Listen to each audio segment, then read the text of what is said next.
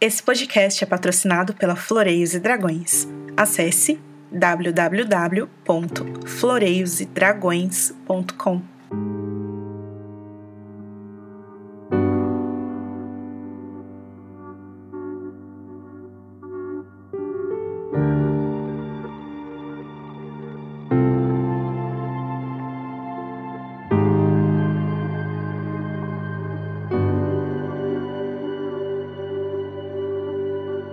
está começando mais uma edição do Podcasteros.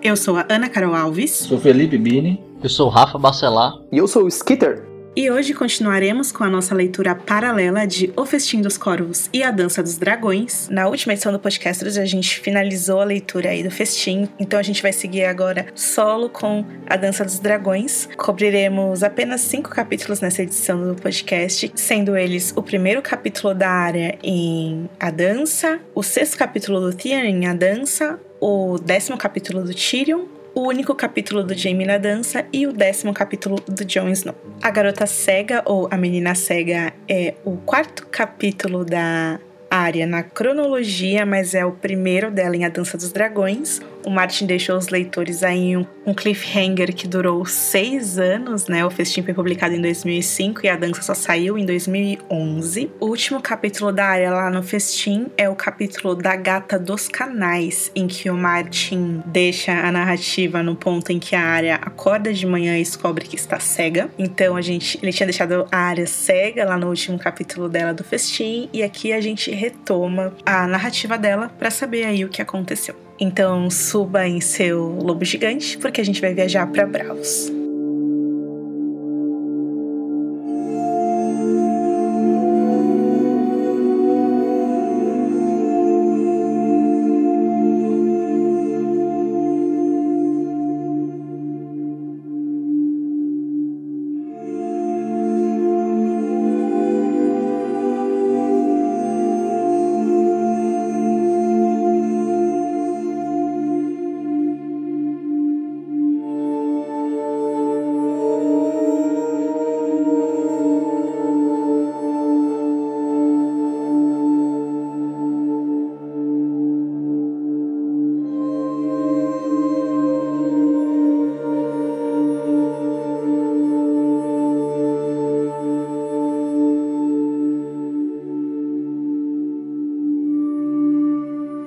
Gente vai pro capítulo da área, o primeiro dela na dança, o quarto na cronologia total. Tem o nome de A Garota Cega ou A Menina Cega. E nesse capítulo a área está sonhando um sonho de lobo, no começo dele, em que a Nymeria está matando ovelhas, cães e até o pastor de uma fazenda.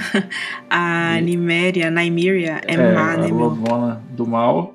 Ela não tem medo de ninguém. Está se deleitando nas carnes de todos os, esses, esses seres que ela está matando e comendo. É muito bonito e muito assustador ao mesmo tempo. Ela fala que as noites eram iluminadas por estrelas, pelo brilho da lua, pela neve, mas que de manhã era tudo escuro né? À noite ela dentro da Nymeria e pela manhã ela sendo a garota cega, voltando a ser a garota cega. E aí ela pensa: nossa, tão bonito, é, o balido da ovelha, o terror nos olhos do pastor, o som que os cães fizeram quando ela matou um a um, o rosnado da matilha. E aí ela pensa em tudo que ela comeu no banquete, né? E aí vem a memória dela ovelha, cães, carneiros e carne humana.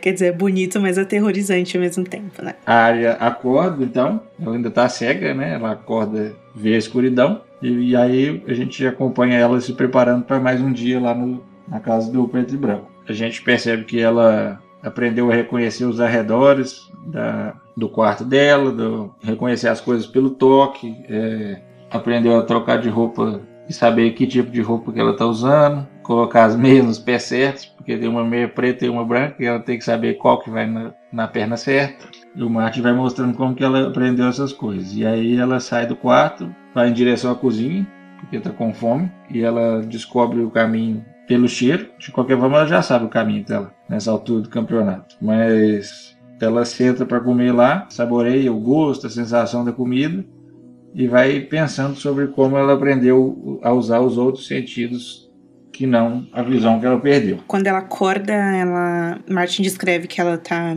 ela se deita todo dia em um colchão feito de trapos, né? Sob uma pedra fria, que todo dia ela, ela acorda endurecida, assim, né? No estado mental dela, que ela que ela sente o próprio corpo e aí ela pensa silenciosa como uma sombra, jogando água fria, se secando. E aí ela começa a oração. Sir Gregor, Dansen, Ráfio querido, Sir Ilin, Sir Meryn, Rainha Cersei. Daí ela fala: Essa é a minha oração matinal? Daí ela pensa, né? Não é essa minha oração?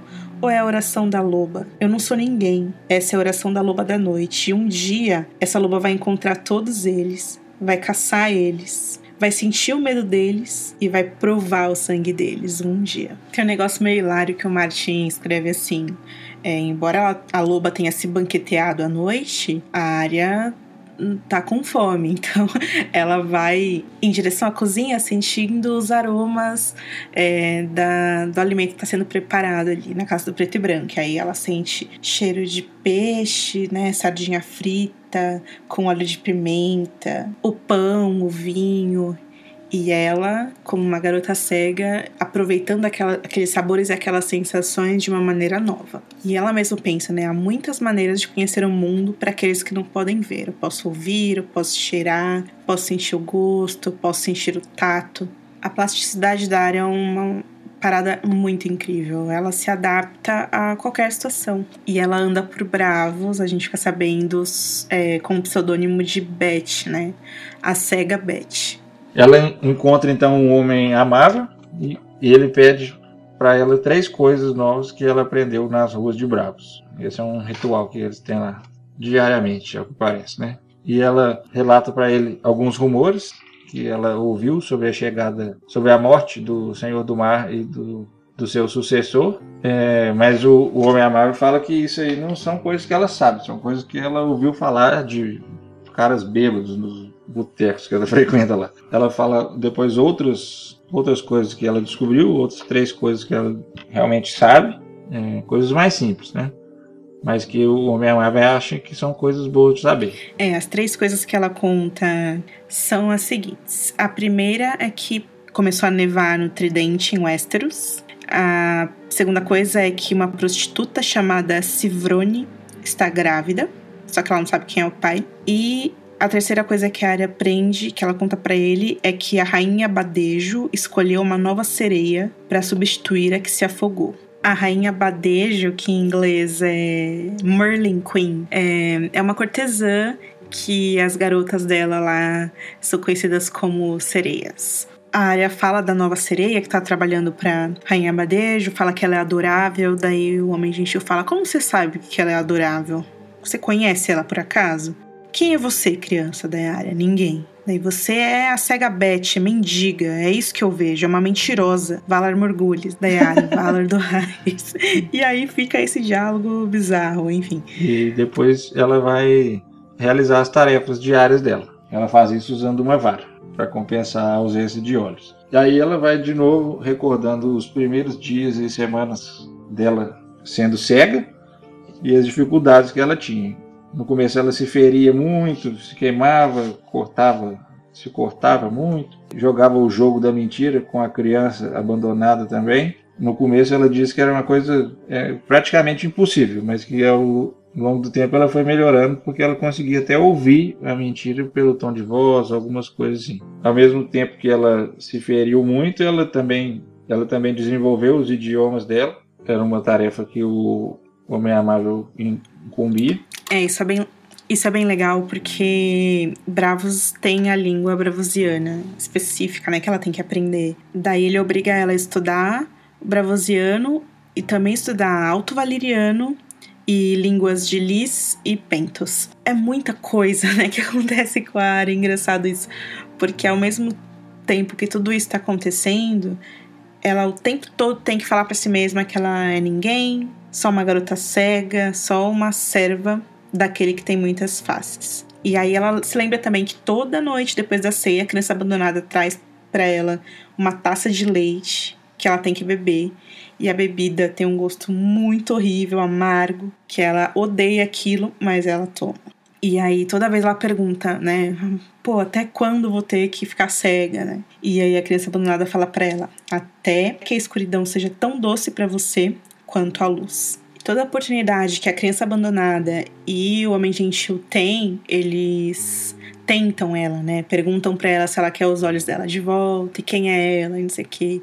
E toda vez ela tem que negar. Mas a gente sabe que isso é durante o dia, que à noite ela farreia lá no, na pele da Niméria. E aí no começo ela fala que a vida dela é de manhã, a vida dela quando ela tá na casa do preto e branco, né, quando ela não tá sendo a Beth mendiga, eles andavam com ela pelos degraus do templo para ela ficar craque na questão do tato e tudo mais, consciência espacial, né? De manhã ela conversa com eles, à tarde ela estuda venenos, igual a gente viu na série. Durante as ceias, ela pratica idiomas, as línguas que a gente falou. E antes de dormir, ela jogava o jogo da mentira. Tudo isso é meio que um intensivão, assim, pra de fato aguçar os sentidos dela, né? Ela começa a reconhecer as pessoas pelo cheiro. O estudo das línguas de fato faz com que ela é, fique. se torne melhor como uma pessoa disfarçada, né? Como uma pessoa sem personalidade, ela consegue se comunicar melhor com as pessoas lá fora. O estudo de venenos faz com que o corpo dela fique mais forte, né? Ela acaba experimentando e cheirando e inalando alguma daquelas substâncias tóxicas. E é claro, ela também aprende as propriedades e tudo mais. É só no próximo capítulo da área que a gente vai ler aí em um próximo, em um próximo podcast que a gente vai ficar sabendo, na verdade, para que que ela está sendo ensinada a manipular e usar e enfim, é, saber tudo sobre esses venenos, que é o capítulo em que ela conhece os outros homens sem face e tal. Mas por enquanto, é isso que a gente sabe, né? Que tá ajudando ela a ficar mais forte, ficar mais inteligente. E aí, fundamentalmente, ela começa a reconhecer muitas coisas pelo cheiro, principalmente as pessoas.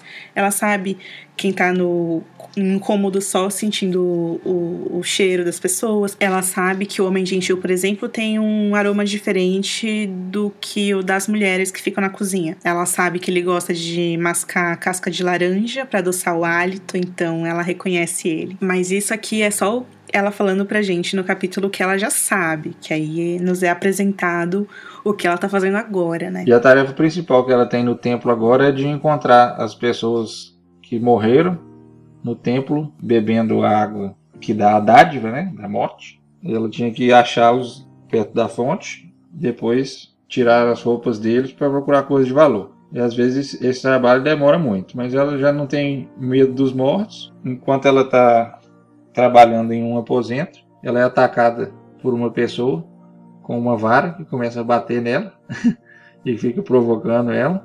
E ela apanha, às vezes acerta um pouquinho, a outra pessoa tentando usar os outros sentidos, mas ela apanha mais do que bate, bem mais. Ela fica pensando em quem que seria essa essa pessoa que ataca que a ataca, ataca frequentemente, porque não é a primeira vez que está acontecendo isso, e ela pensa nos habitantes lá do templo, que são poucos, que só tem o homem amável, a criança abandonada, que são os sacerdotes, né? Tem três acólitos, ela e a cozinheira, que é uma, e tem dois servos que recolhem os corpos junto com ela.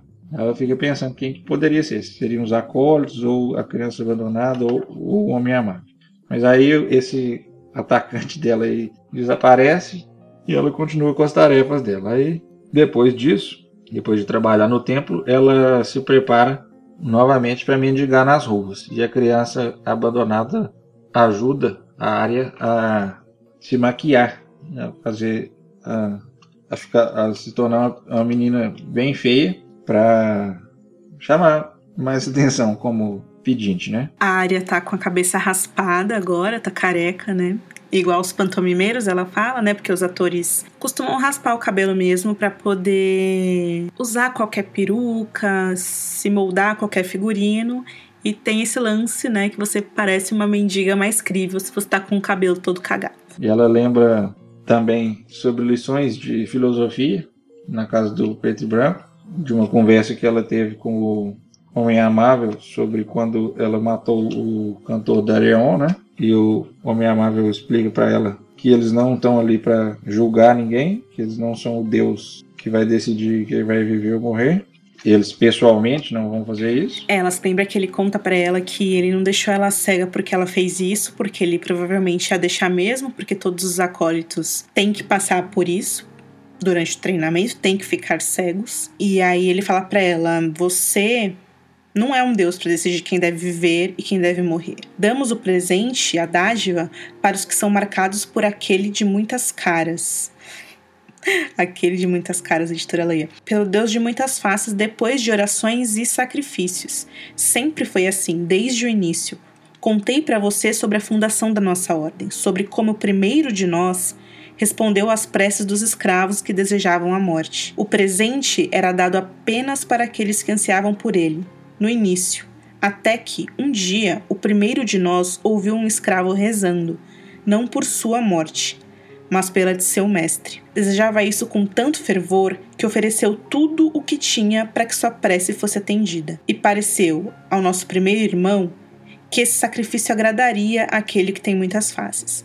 E, naquela noite, ele atendeu a oração. Só que aquele homem a quem a oração foi atendida, ele era um escravo no fim das contas, e que isso quer dizer? Quer dizer que na verdade ele não tinha nada para oferecer em troca, só a própria vida. E foi isso que um homem disse ao outro e aí o, o Homem Gentil fala que a partir daquele momento éramos dois, quer dizer, né? Ou ele é o primeiro, o primeiro servo, ou ele era aquele escravo que se tornou o segundo servo. Ou, é claro, é tudo mentira. E depois ela sai pelas ruas de Bravos, que estão cheias de névoas, e ela ouve gente rezando para Hilor, pensa que para ela a noite não é escura nem cheia de terrores, e depois ela fica pensando em qual taverna que ela vai mendigar hoje. Ela fica variando diariamente a taberna que ela vai pedir, porque para que os taberneiros não expulsem ela da taberna, porque está todo dia lá enchendo o saco, né?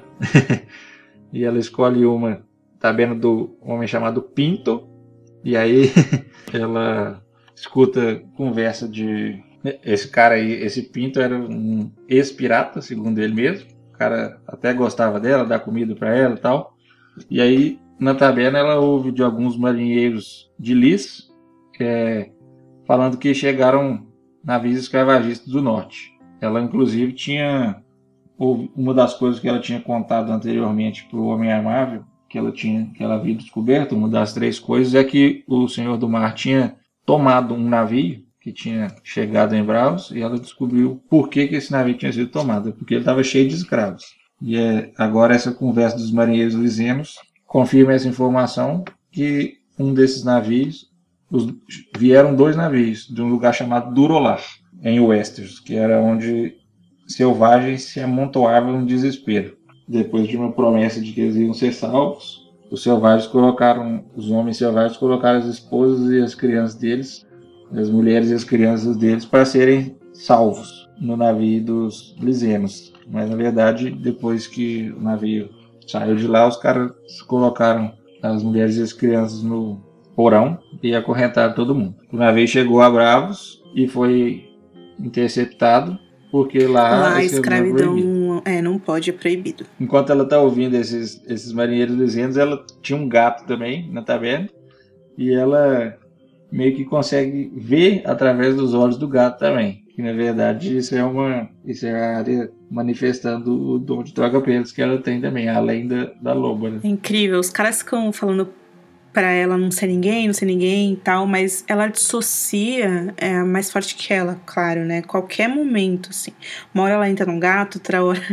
Os sonhos de loba que, claro, ela não consegue controlar. E enquanto ela tá se maquiando pra ser a Beth, ela fica falando: Nossa, o meu irmão John, nem o meu irmão John iria me reconhecer. E ela fica triste, por isso você percebe que conforme é, ela vai aprendendo mais com o treinamento, mais por um outro lado, ela reafirma sentimentos, ela vai reafirmar afirmando secretamente aí outras aptidões. Muitos diriam que todo esse processo do jogo da mentira é, e todas essas sensações, essas técnicas de absorver o mundo é a área conhecendo mais a si mesma e reafirmando mais quem ela é. Quanto mais ela aprende a mentir, e reconhecer a mentira e a verdade, ela consegue mentir para si mesma menos, né? E isso acho que traz um pouco de confiança para ela quando o homem amável, depois de ouvir essas três coisas que ela aprendeu, ele fala que são coisas boas de se saber. Ele, ela fala uma dessas coisas, ela diz que é que, que ela sabe agora que era ele quem estava batendo nela com a vara. E o homem amável fala: Mas como é que você sabe disso? E ela responde: Já disse três coisas para ele que não preciso dizer mais. Na verdade, ela sabia porque o gato tinha tá seguido até a casa do preto e branco e ela tinha visto através dele também. É, é, é, muito legal porque é só o in a partir daí, né? À noite a uma serve o jantar e aí é caranguejos com crosta de sal. Eles dão uma taça para ela e quando ela bebe o líquido da taça, a, a língua dela arde, né? É horrível o sabor daquilo e sobe pro nariz, desce pela garganta. E aí ela vai dormir, puta, com aquela situação. E aí ela tem de novo sonhos de loba. E aí quando ela acorda, ela vê. Ela vê uma vela de cera brilhando. E aí o Martin descreve que a área nunca viu algo tão lindo. Ela recuperou aí a visão. Antes de tudo, a gente, acho que a gente precisava discutir aí o que são ou o que foram esses navios chegando de Durolar. Os lisianos foram lá. Foram lá pra pegar escravo. É, a mãe topeira não disse que eles iam achar a salvação. é que rola uma confusão aí. Esses não são os navios que o Ticho deu pro John. Então, não. o que que esses navios piratas estavam fazendo em Durolar? Tipo, o último lugar que alguém deveria estar a essa altura da história. Então, do capítulo que eu vou falar depois, até tem a ver, fala exatamente disso aí. O Cotter Pike conta que eu vou chegar lá ainda, né? Mas já adiantando que o Pike manda uma carta falando que enviou os navios para lá como ele pediu e fala a composição dos navios. Ele fala que tinha dois lisenos, né? É, tinha dois lisenos por quê? Né? Não são os navios que o Ticho vai dar pro John. E também tem um lance de que parece que eles chegam chegam muito rápido, né, da muralha de Durolar até Bravos. Dá essa sensação, não dá? Não, mas não é muito longe, não. É, as costas são perto, né? O Sam demorou um capítulo, né, pra ir da costa da muralha até Bravos. Eles caíram lá por causa de uma tempestade. Que aí foram consertar lá em Durolar e aí aproveitaram o embalo. Aproveitaram pra pegar uns escravos. É. Que os navios não foram enviados por Corta, por Corta e John. Eles, eles caíram lá por acidente, por causa de uma tempestade. E aí quando eles foram consertar o navio, eles viram selvagens lá desamparados, né? E aproveitaram para ludibriar os caras e arranjar os escravinhos. Os caras selvagens já estavam desesperados mesmo e a, e a topeira é. tinha falado que eles que tinham que se salvar. É, então, mas justamente o Sam e o Aemon e a Gilly, eles passam por diversas tempestades, né? Tanto que o Aemon escolhe tomar chuva lá e fica ruinzão por causa disso. Ali na região da costa de Skagos. E o Sam constantemente fala, né, sobre o medo constante de ser atacado por piratas e sequestrados e tudo mais. Mas vamos falar sobre a demolidária. Ou a estagiária uhum. também. Estagiária. Estagiária é boa. A pessoa cega, né? É. é não sei, queria, queria, ver se, queria ver uma pessoa cega ouvindo, né, o capítulo, lendo ele, sei lá. E se, como o Martin descreveu, tem alguma é. coisa a ver. É, eu acho que o Martin só, invent, o Martin só invent, é capaz de ele ter só inventado essa palavra ficar cega pra poder ter experiência de escrever esse capítulo.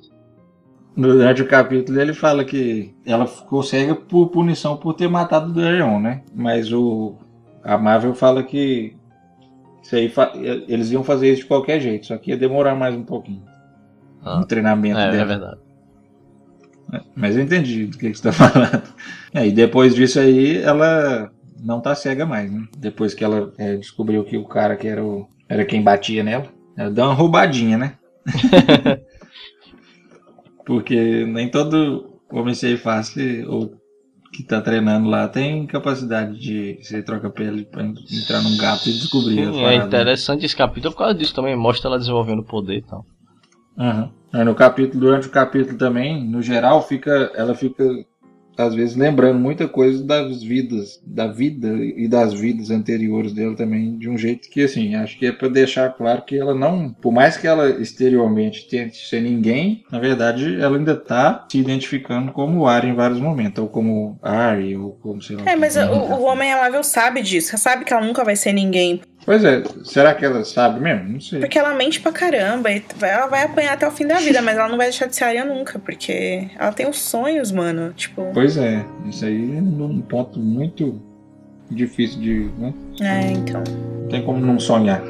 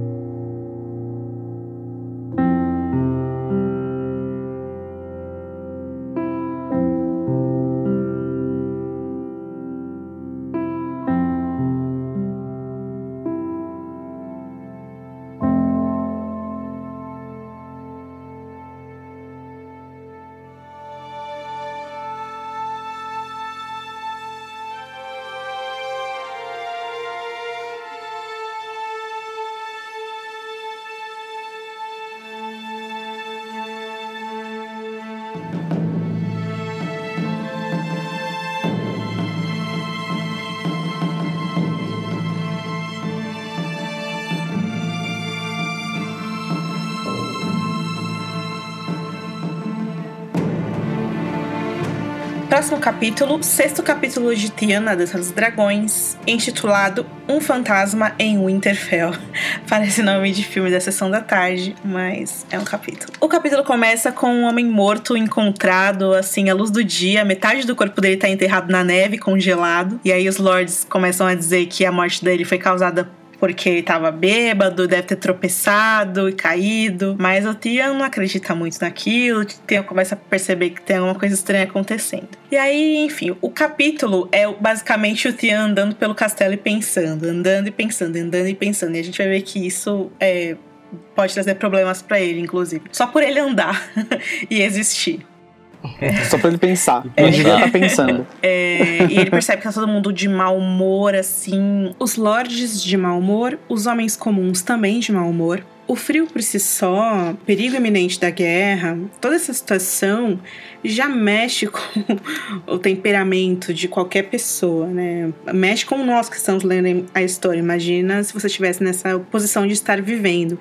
E ao Tian foi negado que ele sentisse qualquer coisa. E é essa a questão do capítulo. E é essa a questão do capítulo porque o tempo todo você fica se sentindo preso nessa história com o Tian, sabe? Ele, o Martin condenou ele essa história. É uma parada muito sinistra, assim, muito, muito triste, muito assustadora. Os suprimentos de comida diminuem a cada dia, a neve não para, é, ninguém ouviu nada do Stannis, todo mundo lá esperando Stannis e, tipo, a comida tá acabando e aí acontecem umas situações meio chatas, assim, porque no café da manhã, por exemplo, os homens comuns comem pão frito com a gordura do toicinho, enquanto os, os lords comem o toicinho. e aí fica, começa a gerar um, um, um desconforto em relação à comida. Por que, que esses caras têm que comer comida melhor do que eu? Enquanto isso, homens mortos começam a aparecer pelo castelo. E aí os caras começam a falar que é, o Stannis está em vantagem, porque ele deve estar lá fora em um, um lugar quentinho. E aí até eles falam assim: a feiticeira dele, a feiticeira do Stannis pode convocar o fogo. O deus vermelho dela poderia derreter até neves e tal. O que é algo que de fato acontece na série, mas nos livros a gente sabe que não é bem assim. E aí o Theon entra no salão comum e ele é- começa a ser abordado pelas lavadeiras do Abel. A gente percebe que elas fazem isso durante várias ocasiões. Elas querem saber como foi que ele tomou o castelo, né? Na verdade, elas começam a perguntar se ele sabe algum segredo, como faz pra chegar nas criptas. Ele percebe, "É, elas querem saber o que, que eu fiz quando eu tomei Interfell daquela vez, o que, que eu sei sobre a época que eu morava aqui. E aí ele pe- pensa, ah, provavelmente o Abel, elas estão perguntando isso pra mim porque o Abel quer fugir, né? Porque, assim, o Bolton decretou, o Roose Bolton decretou que ninguém entra e ninguém sai de Winterfell, porque ele tem medo que alguém vire a casar, que ele tem medo que alguma coisa aconteça, né? E ele tá pensando, ah, esse cara quer fugir porque aqui não tem comida, a gente vai morrer aqui de frio, ele quer sair, mas mal sabe ele que o que ele quer é arranjar, descobrir os segredos do castelo pra poder colocar o plano dele em prática de salvar a área e tal. Enfim, o desconforto começa a crescer cada, cada vez mais. O lugar, assim, quando o Martin escreve, parece que ele começa a se fechar, assim, sabe? Uma sensação de claustrofobia, assim, de tanta gente que tá lá e de não poder poder sair e tal. E o Tian começa a caminhar sobre as ameias que estão cheias de neve. Ele olha para fora, assim, na tempestade. O Martin escreve que ele não consegue ver um metro à frente dele, de tanta neve que tem. É, ele pensa até, né? O mundo acabou, né, pra mim. Eu, que eu, tudo que eu tenho é esse lugar aqui agora e ser o fedor. E aí ele começa a ter o desejo de pular dali. São 30 metros das ameias até o solo. E é a questão dele não ter escolha, né? Porque ele fica pensando, eu poderia sobreviver se eu pulasse daqui. E se eu sobrevivesse, o que, que o Ramsey ia fazer comigo? E nos dias seguintes, mais mortos começam a aparecer todos os dias de manhã. E aí os lords começam a falar que a culpa é da bebida, que todo mundo bebe para passar o frio, bebe para passar a fome. Ninguém acredita nisso realmente, as pessoas começam a perceber que tem alguma coisa errada. Na mesa ali de jantar, começa uma discussão entre o Manderly e o Hosting Frey. O Frey culpa o Manderly, né? Acusa ele de ter matado supostamente os três freis, os três freis que levaram o corpo do filho dele para Porto Branco, mas o Manderly nega isso. Eu até notei que ele fala é muito engraçado, porque é muito torta Frey. Aqui o, o Manderly começa a bater na barriga, né? Ele fala, ele espeta um pedaço de presunto quando o Rostin começa a, a, a, acusar ele. Ele fala: É, eu me lembro muito bem desses três freis. O Rhaegar, o de ombros redondos e língua fluente. O ousado Sir Jared, tão rápido para desembanhar seu aço. O Simon, mestre da espionagem, sempre tilintando moedas. Trouxeram os ossos de Wendell para casa. Enfim, ele começa a falar dos caras e bater na barriga assim, espetar salsichas. Tipo, é muito sugestivo. E aí, enfim, os caras tentam separá-los para que não haja nenhuma, nenhuma, nenhuma confusão mais grave. Enquanto o Frey tá muito puto, manda ele só rir, assim, até os caras de Porto Branco uma hora tentam sacar as espadas pra ir pro finalmente. Mas o mano ele tá, tipo, achando mega graça nisso e tal. E aí o Bruce Bolton começa a falar: putz, mano, esses caras vão tretar aqui e a gente tá preso nesse lugar, fudeu. Vai lembrar que o Winterfell, tipo, tá toda queimada por causa do que o Theon e o Ramsay fizeram em A Folha dos Reis. O lugar tá deplorável, assim, tipo, não é, não é o Winterfell confortável que a gente conheceu um dia. O peso da neve e a maneira como que a água ajuda a apodrecer as estruturas que são feitas de madeira ou de material mais poroso assim, é, dá para imaginar aí a situação do lugar. No dia seguinte, por causa da neve, por causa de, de, de do, do, lugar tá bem escroto e podre mesmo, os estábulos começam a ceder e cair, e aí enterram muitos cavalos, muitos homens morrem também. E aí, quando a limpeza é feita, eles encontram o caralho amarelo. Tô indo de nervoso, a cabeça dele esmagada, os caras cortaram o pênis dele e enfiaram dentro da boca dele. e o Martin não tá aqui pra brincadeira, não. E aí ele escreve assim: Se seu caralho tivesse realmente sido amarelo, era difícil de determinar, já que alguém o cortara e o enfiara na boca da vítima com tanta força que quebrara três de seus dentes. Caraca. Quando os cozinheiros o encontraram do lado de fora da cozinha, tanto o caralho quanto o homem estavam azuis de frio. Besado. Então fala, meu, alguém usou um taco e quebrou a cara dele, cortou o pau dele e zoou ele. ele só pensa isso, não fala, né? E os lords pensam, não, provavelmente foi um cavalo. É, Tropeçou. caiu, tá chovendo, muita neve, né? Enfim. E aí os cavalos são abatidos, eles cortam a carne lá, e aí dá para fazer um grande banquete, porque finalmente tem alguma coisa diferente para comer. E durante a festa, os, os. Como que é? Os rapazes do bastardo, né? Que é a gangue lá do Ramsay, espantam o Tião pra fora do hall. Meu, eles fazem um, um bullying com o Tião que eu anotei aqui. Eles falam assim, fedor, e aí eles batem um chicote assim na panturrilha. Está começando a feder novamente, fedor. Eles falam assim, Juliana. Aí o Theon fica, é, sim, sim. Ele fala, Lord Ramsay pretende cortar seus lábios quando tudo isso acabar, né? O Demon Dance pra mim fala para ele. Aí ele fala, é, meus lábios estiveram entre as pernas da senhora dele. Essa insolência não poderá ficar sem punição. Nossa, é muito ruim. Ele fala, ah, vai embora daqui, Fedor. Você tá fedendo muito, não sei o que. E ri. Aí o Theon, tipo, vai embora correndo assim, todo zoado. Pesado, né? Pesado. E aí, quando ele corre assim, ele se dá com um guarda que insulta ele de vira casacas e traidor. E aí o cara tá usando um capuz. Ele fala: oh, será que foi ele? Será que é ele o assassino? Não sei o quê. Ele vai vagueando sem rumo por Winterfell. É, e aí alguém fala: Ó, oh, Tian, o Urso tá te chamando lá. Daí o Tian volta lá pro castelo, pro salão de novo. E aí tá lá a Lady Dustin, o Aenys Frey e o Rose. Daí eles falam: Tian, foi você, é você que tá matando esses caras dele? Não, não, eu não sei como é em inglês, mas eles usam é, Nyor, né? Não, Yor, não fui eu, não sei o que. tipo, É Lord. Deve ser Lord.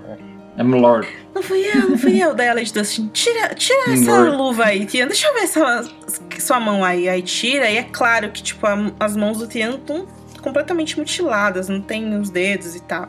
Ela fala, é, gente, não tem como ele ter feito isso. Tipo, olha, não, consegue nem segurar nada, né? Quem dirá uma espada, quem dirá alguma arma pra matar alguém. E aí o Frey fala, é, o Mander ele tem alguma coisa a ver com isso. Mas a Lady Dante fala, não, cara, tipo, o Mander ele é muito covarde, tá mais é, preocupado em comer as tortas de carne dele e os mingaus dele, não sei o quê. E aí a Lady Dustin fala uma das coisas mais clássicas, né, de A Dança dos Dragões, que todo mundo ama. Ela fala assim pro Frey: O Lord Wyman não é o único homem que perdeu um parente no casamento vermelho, sabe, Frey? Você acha que o terror das rameiras Amber tem algum bom sentimento por vocês? Se vocês não tivessem prendido o grande John Amber, ele teria arrancado suas entranhas, feito você comê-las. Os Flint, os Os Talhart, os Slade, todos tinham homens como um jovem lobo. A casa Riswell, até os Dustin, de Vila Acidentada. O Norte Sabe ele? Então, o norte se lembra. E aí o Frei Martin escreve que ele fica tremendo a boca de indignação, né? Sem saber como responder aquilo. Esse negócio do o norte se lembra é algo muito forte quando você tá lendo, né? É uma ideia que conforta o leitor, eu diria. É, a primeira vez que a gente escuta isso em A Dança dos Dragões é com o Wyman Manderly falando isso pro Davos, ainda em Porto Branco. E agora a gente vê a Lady Dustin é, dizendo isso para o Frey, pro Aenys Frey. São dois personagens do norte falando isso em condições, é, em estados de espírito completamente diferentes. Isso que é interessante, né? O Manderly, quando fala isso pro Davos, ele tá revelando pro Davos que ele ainda tá do lado dos Stark. Está, de fato, do lado dos Stark, né? Ele fala: o norte se lembra, Lord Davos, o norte se lembra e a farsa está quase no fim. E aqui a, a Lady Dustin fala como um aviso ali, né? É, como algo que. uma força que você não pode controlar, porque ela conhece o norte, ela conhece os homens, as mulheres, ela é nortenha. Mesmo estando do lado contrário dos Stark, porque ela tem toda essa bagagem dramática em relação à família, ela lida apenas com a verdade, não é mesmo? E ela fica ali alertando é, o Frey, mesmo estando do lado deles, né? Da guerra, mesmo estando do lado do Roose Bolton. Enfim, o Tia então é dispensado ali da conversa e ele se vê de novo perdido em pensamentos andando pelo castelo. E então, de repente, ele começa a ouvir, ele, ele começa a ouvir os tambores, né? Bum, bum, bum, bum. E também cornos de guerra. Dá pra perceber que o rufar e os sons estão vindo da mata de da Mata dos Lobos. Dá pra perceber que eles estão ali do lado de fora da muralha. E aí o Tian começa a subir pela, pelas muralhas pra tentar ver, né? Mas quando ele olha, tudo que ele consegue ver é neve, um véu branco. Enfim, parece que o Stannis chegou. E aí todo mundo começa a sussurrar: É o Stannis, é o Stannis. Meu Deus, é o Stannis, ele está aqui. E aí a galera começa a correr pra lá e pra cá. E todo mundo começa a se agitar com o que tá acontecendo. É, mas o Tian, ele não sente aquele clamor pelo chamado da batalha. Ele sabe que aquela situação ali não é ideal, porque tem muita gente no Interfell, a comida acabou e não teria como eles suportarem um cerco longo. E a adrenalina, a sede pela espada, ele não tem, ele só tem uma dor e um medo tão grandes que tudo que ele quer é morrer logo. E ele até pensa que talvez se ele implorasse pro Ramsay ou pro Roose, se ele implorasse bastante, eles poderiam deixar que ele morresse dignamente, com uma espada na mão. Ele pensa que é, a morte poderia ser a libertação dele, a libertação mais doce de todas. E aí essa situação, medo do Stannis, medo do Ramsay, medo dele mesmo, medo de tudo. Tudo que ele consegue pensar é, fodeu. E aí ele corre pro bosque sagrado, ele faz a única coisa que ele consegue, que é rezar. Ele se coloca ali diante da árvore coração, o som dos tambores terríveis, bum, bum, bum, bum, alcançam até o bosque e é uma neve bem pesada assim caindo sobre ele. E aí ele começa a ouvir. Ele começa a ouvir, além dos tambores, além do medo dele, além de qualquer outra coisa, ele ouve as folhas da árvore. O farfalhar delas dá a impressão que elas estão sussurrando o nome dele. Estão sussurrando Tian. Daí ele fica pensando que são os velhos deuses falando com ele, que eles conhecem o Tian. É, eles me conhecem. Eu sou o Tian, da casa Greyjoy. Eu vivi aqui. Eu era protegido do Eddard. Eu fui irmão dos filhos dele. Daí ele cai de joelhos e pede: Por favor, velhos deuses, por favor, uma espada é tudo que eu peço. Me deixe morrer como Tian e não como Fedor. E aí ele começa a chorar. Ele chora e as lágrimas quentes se misturam com a neve fria no rosto dele, aquele momento de total entrega, né? E daí é, uma folha, uma única folha cai da árvore e roça na testa do Tian e cai ali se deitando, flutuando na lagoa. O Tian, quando ele olha para essa folha, ele percebe que ela parece uma mão, uma mão vermelha, uma mão sangrando. E aí ele escuta Bran. A árvore sussurra, né? Sussurra o nome do Bran. Daí ele olha bem assim pro rosto da árvore e é isso que ele vê. Ele vê o rosto do Bran esculpido ali. Daí ele pensa: ah, esse é o fantasma do Bran. Ele não entende por que ele tá vendo aquilo. Ele fica pensando que não foi o Bran que ele matou, não foi o Recon que ele matou, porque ele nunca fez mal nenhum para eles. Ele gostava deles. Ele era irmão deles. Ele matou, na verdade, os filhos do moleiro. E daí ele começa de novo: Desculpa, me perdoa. Eu precisava de duas cabeças, eu precisava. E aí uma voz atrás dele fala: Com quem que você tá falando aí, seu doidão? E daí o Tian se vira todo assustado, assim, tropeçando. E aí ele vê as meninas, as lavadeiras do Abel, observando ele ali. Daí o Tian, doidão mesmo, fala para elas: Ai meu Deus, são os fantasmas, eles sabem meu nome. E elas, são duas meninas bem jovens e uma mulher mais, mais madura, elas começam a zombar dele. Ah, Tina, deixa a gente tocar você. Deixa vir a casaca, vem cá. A gente já te falou isso mil vezes. Deixa a gente te tocar. E daí uma delas mostra uma lâmina. Daí ele percebe que são elas as assassinas. São elas que estão matando os homens em Winterfell. E ele sente alívio, enfim, porque ele finalmente vai morrer. Ele se apenas pede para que elas façam logo, porque ele não aguenta mais nada. E aí, ele acusando ali elas de serem assassinas, é, pedindo para morrer, elas começam a rir. Elas riem bastante da cara dele e falam: Ah, a gente, a gente vira casaca. Imagina, nós somos mulheres. Somos apenas tetas e bucetas. Estamos aqui para sermos fodidas e não temidas. E elas continuam. o bastardo machucou você? Foi? Cortou seus dedos? Tirou seus dentes? Arrancou a pele do seu negocinho de fazer pipi? Coitado, velho. Isso não vai mais acontecer. A gente promete isso pra você. Mas você tá falando aí que você quer morrer como Tian, não é? Então, a gente pode te dar isso. Mas antes, a gente precisa levar você pro Abel. Ele está esperando por você. É, muito bom. Tem uma coisa aqui no livro que eu até eu tenho um what the fuck aqui quando eu reli. Quando o Stannis chega, que começa os batuques lá, hum. o Tian fala assim: uhum. é, o Stan está com o Jon Snow e o Jon arrancaria minha cabeça em um segundo. Aí ele pensa assim: arrancado das garras de um bastardo para morrer nas mãos de outro. Que piada. Uhum. Ele pensa assim. Engraçado, né? Porque eu não imagino o Tian pensando dessa maneira. Esse pensamento dele é muito estranho para mim, porque eu não consigo imaginar que o Fedor tenha tempo e energia é, dentro dele para debochar de quem é bastardo, sabe? É. Realmente. Ficou fora de personagem, isso aí. É, depois ele mesmo fala, né? Tio teria gargalhado se lembrasse como fazer isso. É, exatamente. O nome do capítulo, né? Um fantasma em Winterfell. Tian ele fica caminhando por esse lugar que era a sombra do que já foi um dia, que é a sombra do que já foi um dia, e isso se reflete nele mesmo, né? Que é só a carcaça de um homem que ele já foi um dia. Sentindo a presença dos velhos deuses, sentindo a presença do Bran, ele vê de fato uma assombração é, na árvore e eu tenho a sensação de que pro Theon o mundo meio que acabou já, sabe? Ele só tá esperando levarem ele dali, né? O mundo é fantasmagórico, o mundo é branco, é frio. Tem um momento que ele fala isso de fato, né? Ele fala que o mundo acabou. Porto Real, Correr Rio, Pike as ilhas de ferro, tudo já era. O inverno tomou conta de tudo e só o Interfell sobrou. E que ele tava ali em o Interfell preso com os fantasmas. E pode ser também uma referência ao fantasma de Harrenhal, né? que é quando é. o povo começa é. a morrer lá. Uhum. é, cara, é um clima de tensão. Porque, tipo, eles eles estão cercados por todos os lados. Tem os stands lá de fora agora.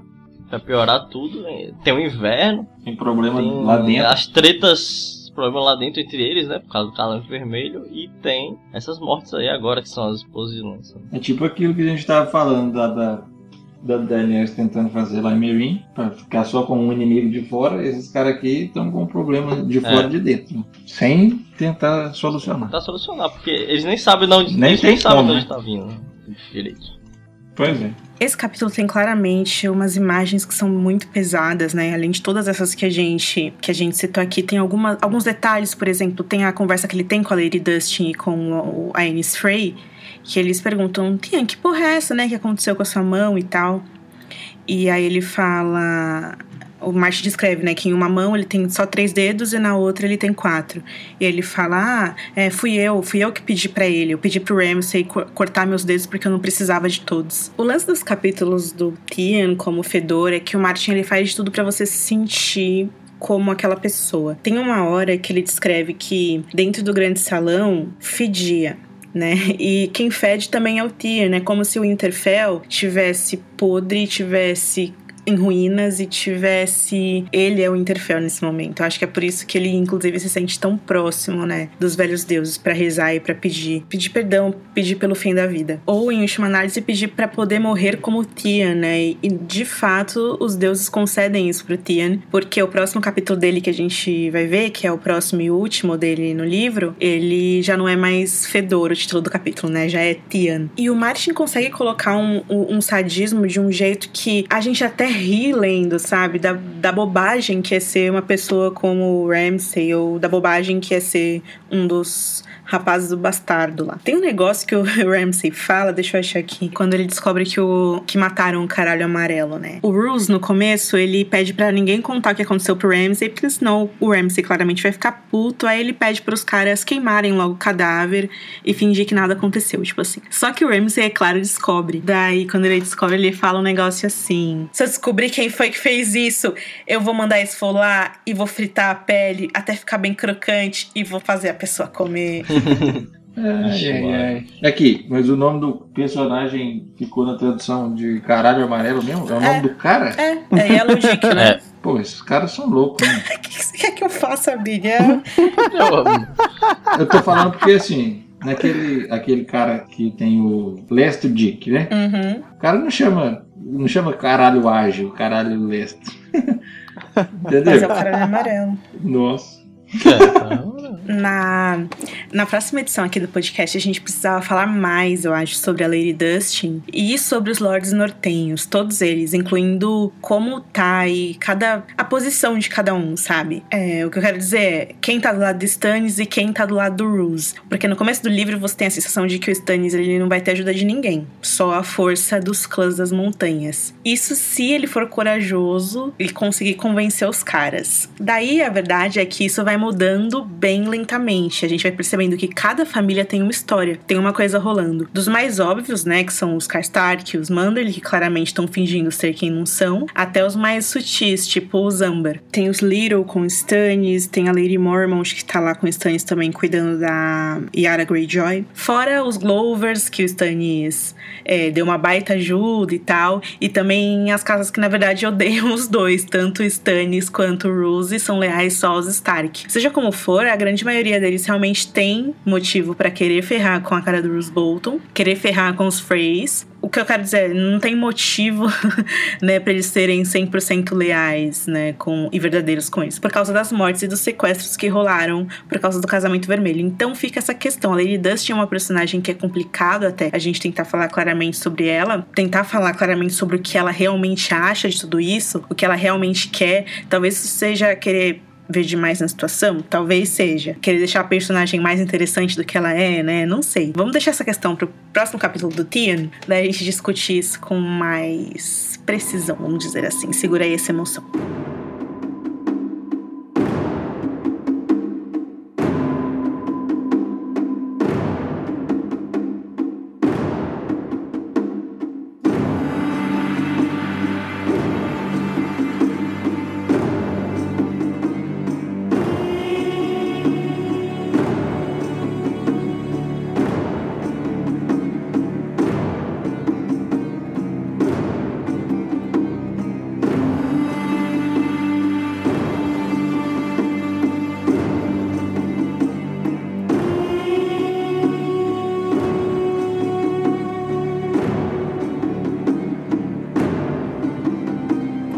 Agora a gente vai pro décimo capítulo do Tyrion na Dança dos Dragões.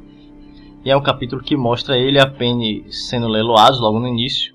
É, eles estão no acampamento que fica no acampamento dos Yonkaitas, que fica abaixo das muralhas de Mirim. É onde está sendo montado ali o cerco contra Mirim.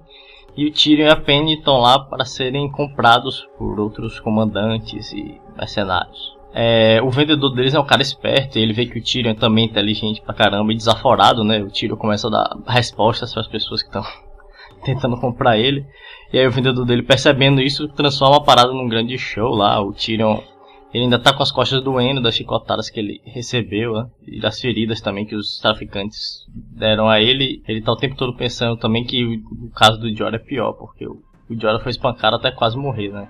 As propostas do Tyrion crescem bastante por causa dessa da esperteza dele. E, é, alguns dos que mostram mais interesse são o Yezan, que é um Yukaita bem gordão, assim, com aspecto doentio. O cara é uma doença ambulante. Tem uma velha que toda vez que alguém, que alguém fala, tipo, 300 moedas de prata, ela fala. 300, ela fala, e uma.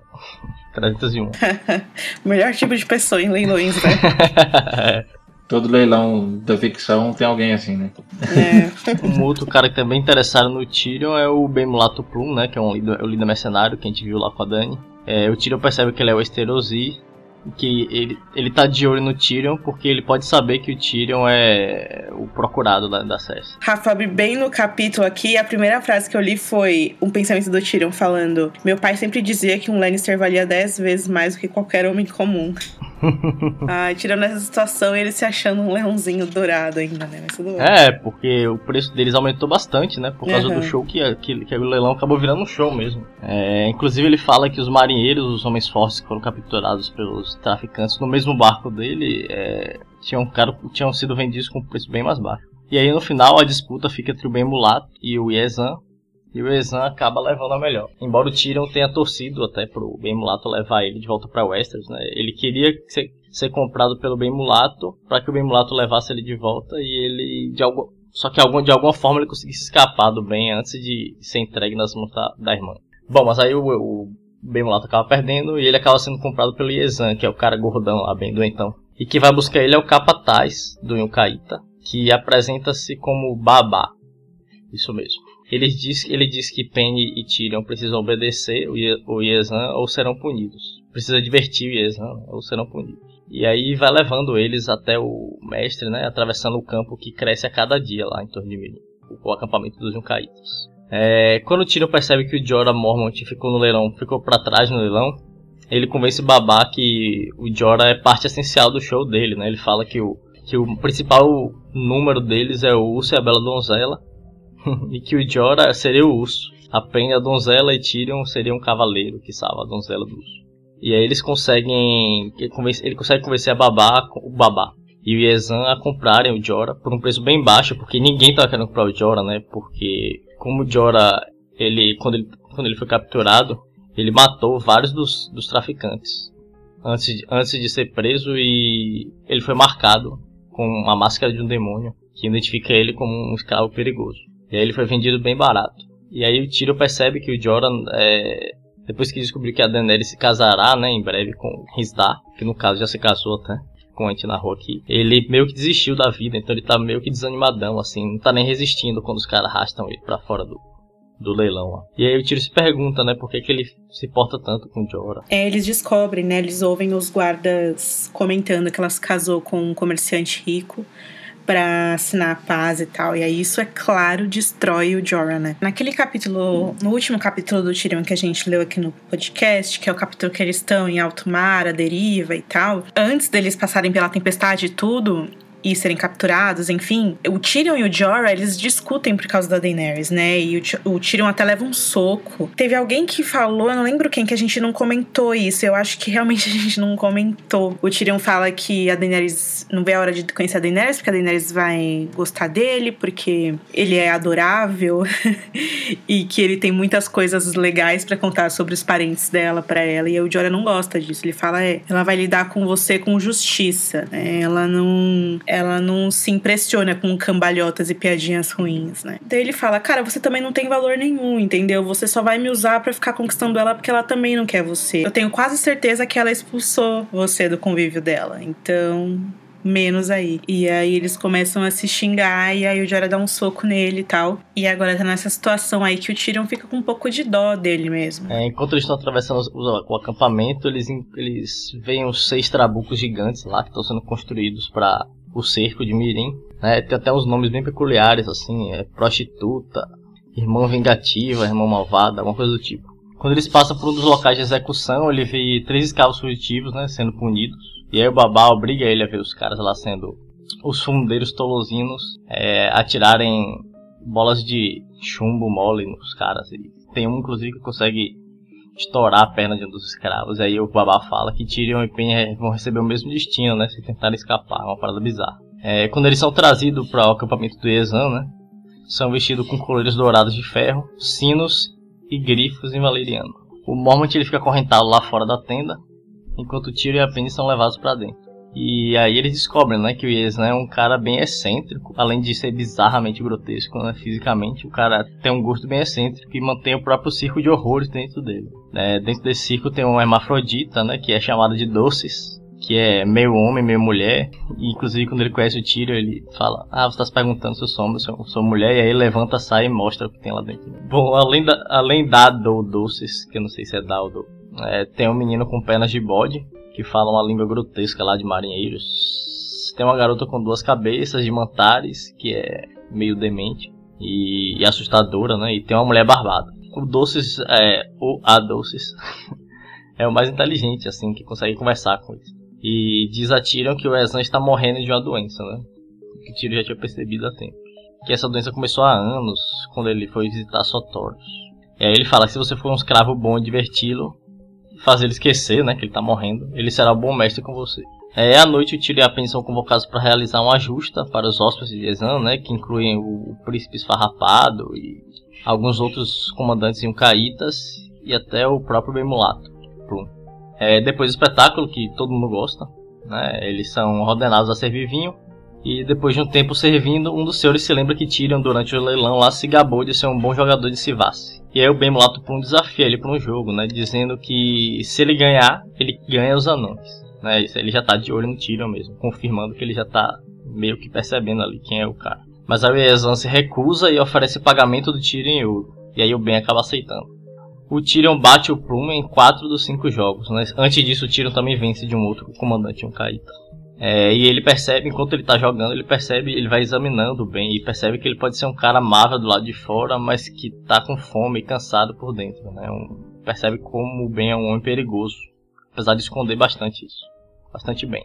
É, quando a festa acaba, é, depois que o Ben sai de lá consideravelmente mais pobre, né? depois de ter perdido pro Tyrion várias vezes no Sivas, é, o Tyrion e os outros escravos são autorizados a comer resto, os restos da comida, né? E depois que eles limpam tudo, o Babá anuncia que o comandante Caíta deseja usá-los para a cerimônia de paz, né? Ele fala que, como recompensa, né, pela boa performance dos dois, eles irão travar uma justa, uma justa de brincadeira, né? Uma sempre uma apresentaçãozinha cômica, na arena de Dasnak, na frente de dezenas de milhares de pessoas de Mirim. E é assim que o capítulo acaba. Meu Deus, que pesado. É... Bizarro, cara.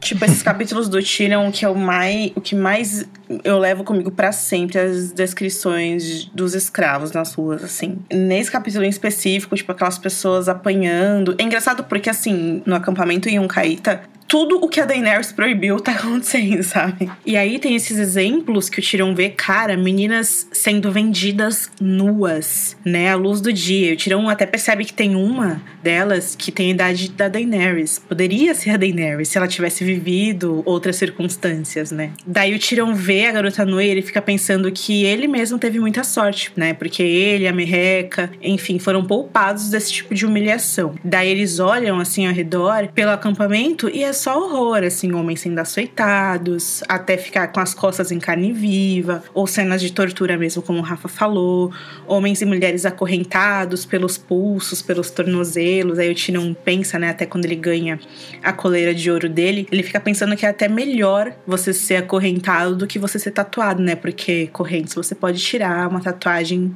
é para sempre. E esse negócio daquilo tudo ser proibido e ainda assim tá acontecendo em frente à pirâmide da Daenerys, tem uma hora que o Tirão pensa que se de alguma forma ele conseguisse andar até a pirâmide, atravessar os portões, ele seria um homem livre do lado de lá, né? E que ele até poderia conseguir andar até lá se ele quisesse realmente. Mas para isso ele teria que abandonar a Penny, ele teria que abandonar a Merreca. E aí ele faz essa escolha silenciosa e não consciente de continuar ali. Ah, e fora esse ciclo de horrores aí, né? Que lembra, que, lembra aquele filme Freaks lá, em 1930 aí.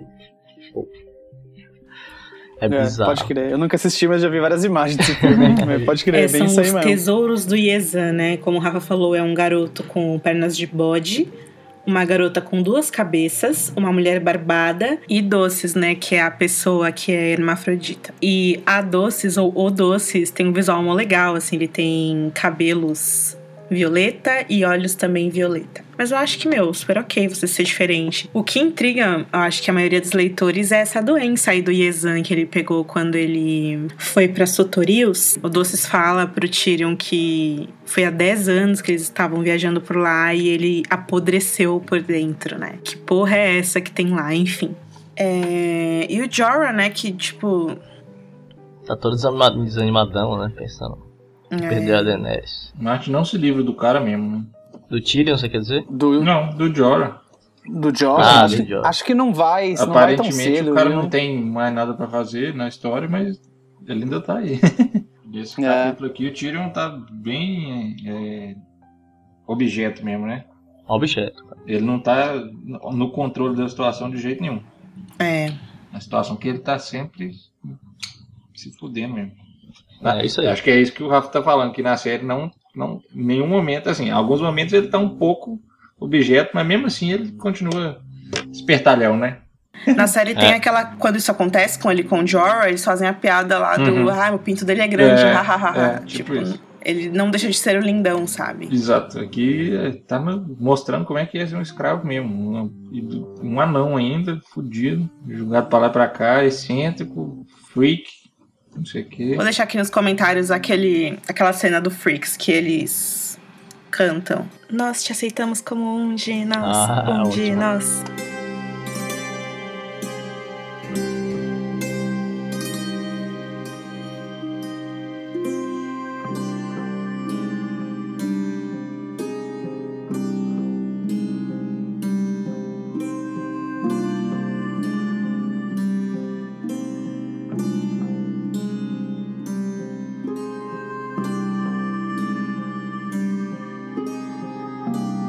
Beleza. Então vamos pro oitavo capítulo do Jamie, né? O primeiro e único dele na Dança dos Dragões. A gente começa o capítulo com Jamie cavalgando através do Vale Blackwood. A distância ele consegue ver o castelo de Corva, Corvarbor, casa da a sede da casa Blackwood.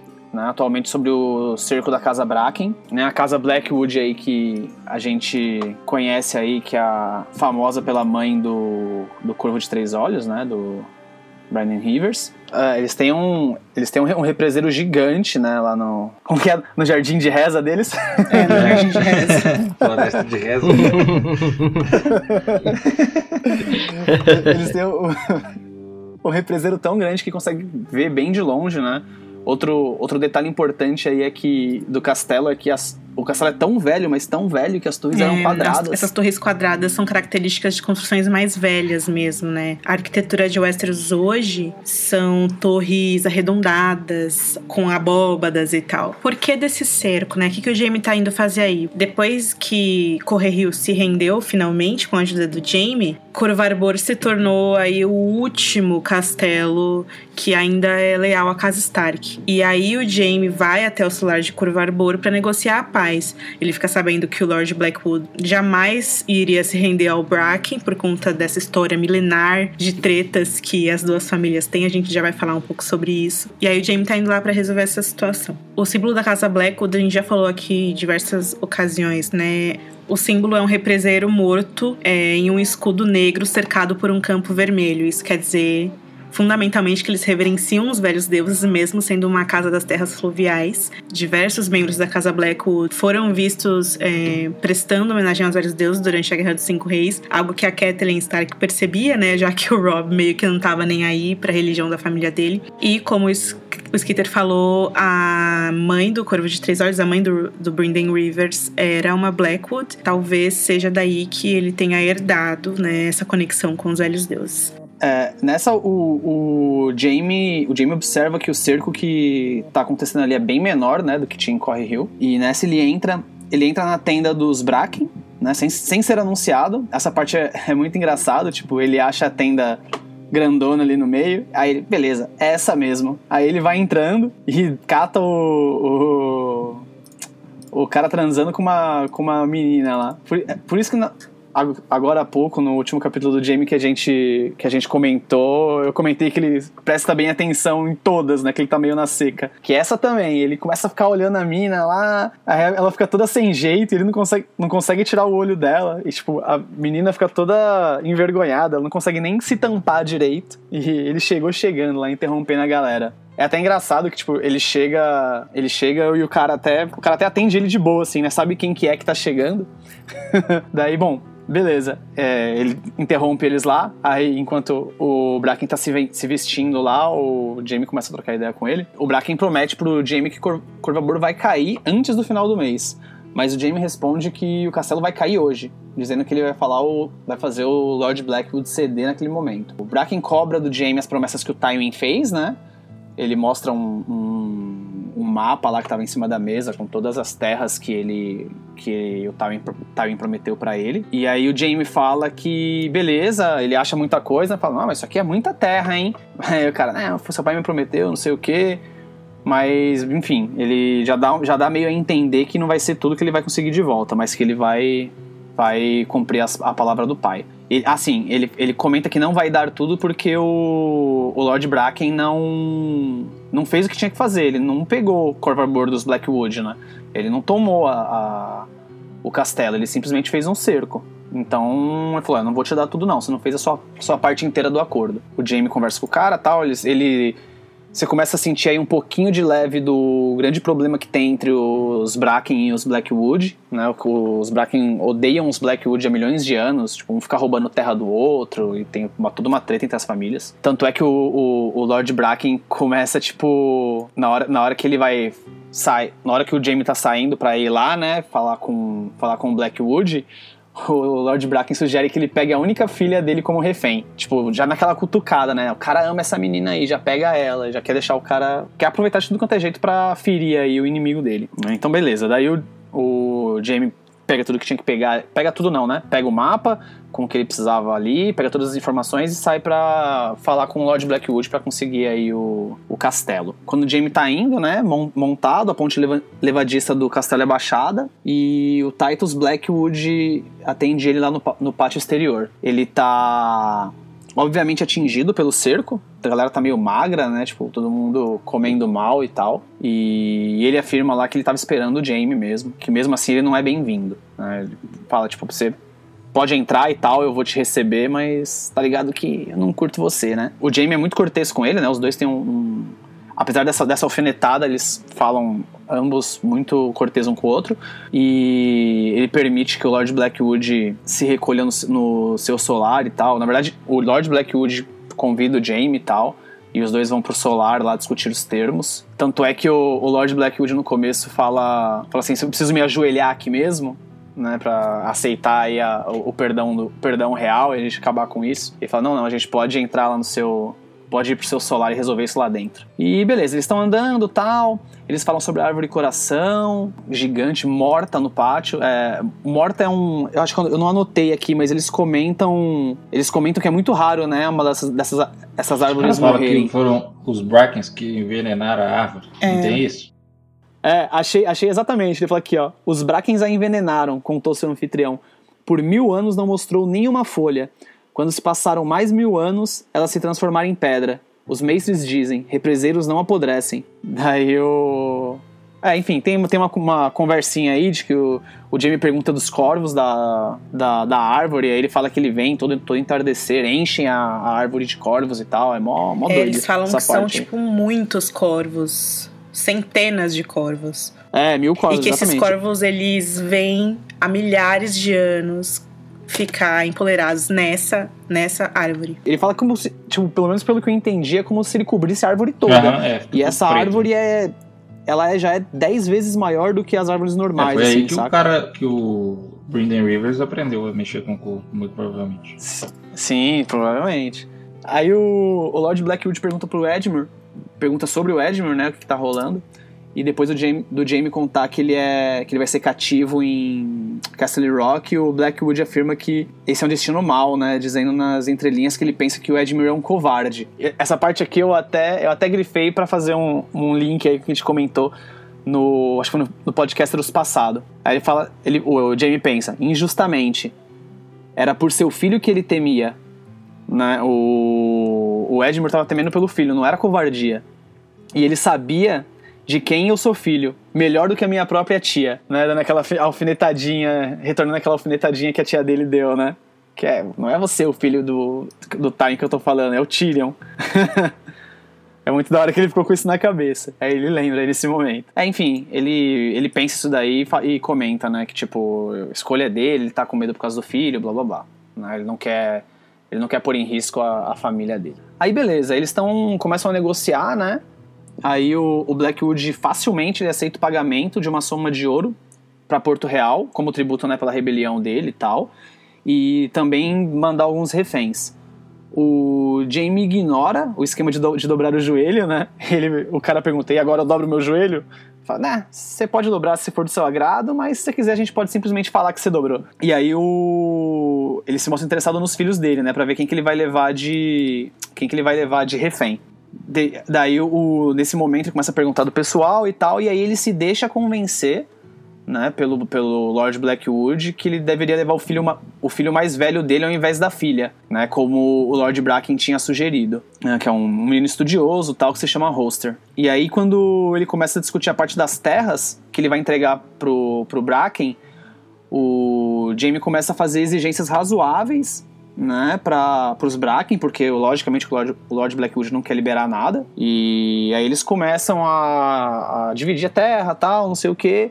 E o Lord Blackwood aconselha, aco- aconselha o Jamie também a tomar um, um refém do Bracken, né? Não só dele. Daí beleza, fecharam, né? Combinaram tudo que tinha que combinar. E aí ele vai embora, vai, vai indo embora, né? O, pega o Holster, o filho do Lord Blackwood. É engraçado porque o menino até tenta, tipo, ser amigo do Jamie e o Jamie trata ele mal mal, assim. Esse menino aí é mó ele chega boa. felizão, tá ligado? É, e ele fala, não se esqueça que você é um, re- que você é um refém, tá ligado? Uma coisa assim que ele fala. É bem, é bem ríspido, assim, dá mó dó do moleque. Porque o moleque chega mó felizão, tipo, com, com o- os livros embaixo do braço, tá ligado? Achando que vai passear. Vamos, tio, né? É, é, pode crer. Aqui, ó, até achei, ó. Senhor comandante, sou seu refém. Roster, Ross, eles me chamam. E o rapaz sorriu. Aí o Jamie pergunta, se pergunta né, na cabeça dele, pensando: será que ele pensa que isso é uma brincadeira? Por favor, quem são eles? Meus amigos, meus irmãos. Não sou seu amigo, nem seu irmão.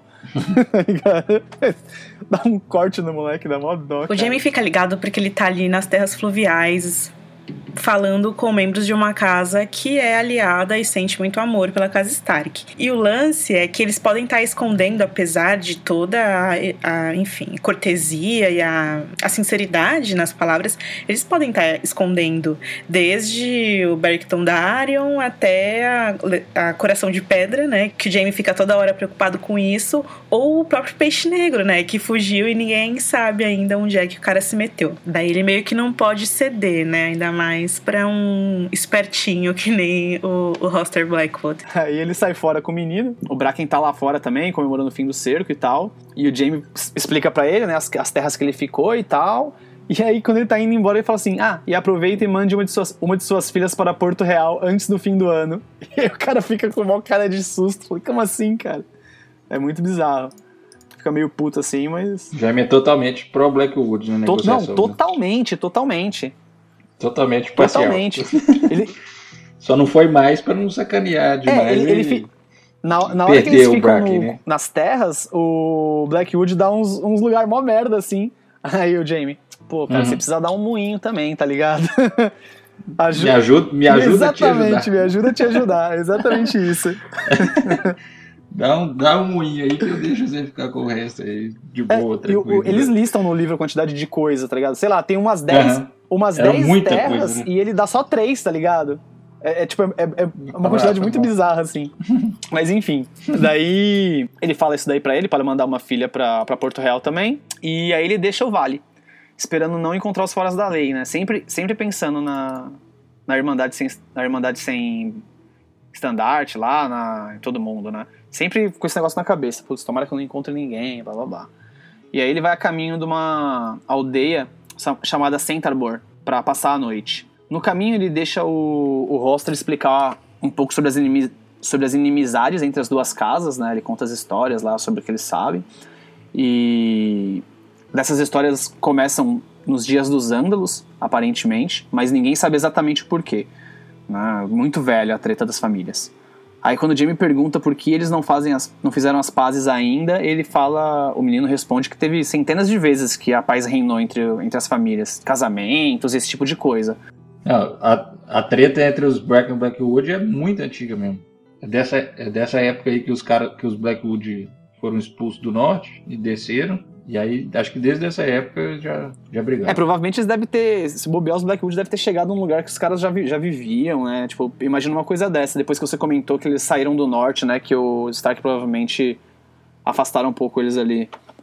Bom, É, nessa sei, época né? aí todo mundo era, era época de todo mundo falar que era rei de uns reinos pequenininhos, e aí é, os, do- os dois se declaravam assim, aí ficavam tretando. É, ele- Ele fala que é 500 anos antes dos Ândalos. É, pois Mil, é. se acreditarmos nas, nas histórias verdadeiras. Na Aham. história verdadeira, que é um livro, né? É, ele fala que o que os mestres contam, é, na época da Era dos Heróis, os Blackwood eram reis e os Bracken eram senhores menores, conhecidos e reconhecidos por criarem cavalos e tal. E aí, ao invés de pagar ao rei os impostos, eles, os Bracken usavam o ouro dos cavalos para contratar espadas e tentar derrubar os Blackwood. Essa é a versão Blackwood da história, né?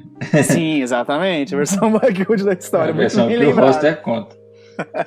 Parece também ser uma coisa bastante ligada à religião, né? Que embora os dois povos tenham descendido dos primeiros homens, os Blackwood continuaram a reverenciar os vários deuses, enquanto os Bracken, com o tempo, se converteram para a religião dos Ândalos, para a fé dos Sete. E aí, conversa vai, conversa vem, eles estão caminhando ali pelo vale e eles encontram um, um par de colinas verdes muito bonitas. E aí o Roster fala: Ah, essas são as tetas. Sim, é isso mesmo que você tá imaginando. São duas colinas que lembram seios. E aí ele começa a contar pro Jamie a história ali do lugar. Formação rochosa, que tem o formato de seios. Ele fala pro Jamie que o Aegon, o indigno, tomou a Barba Bracken como amante.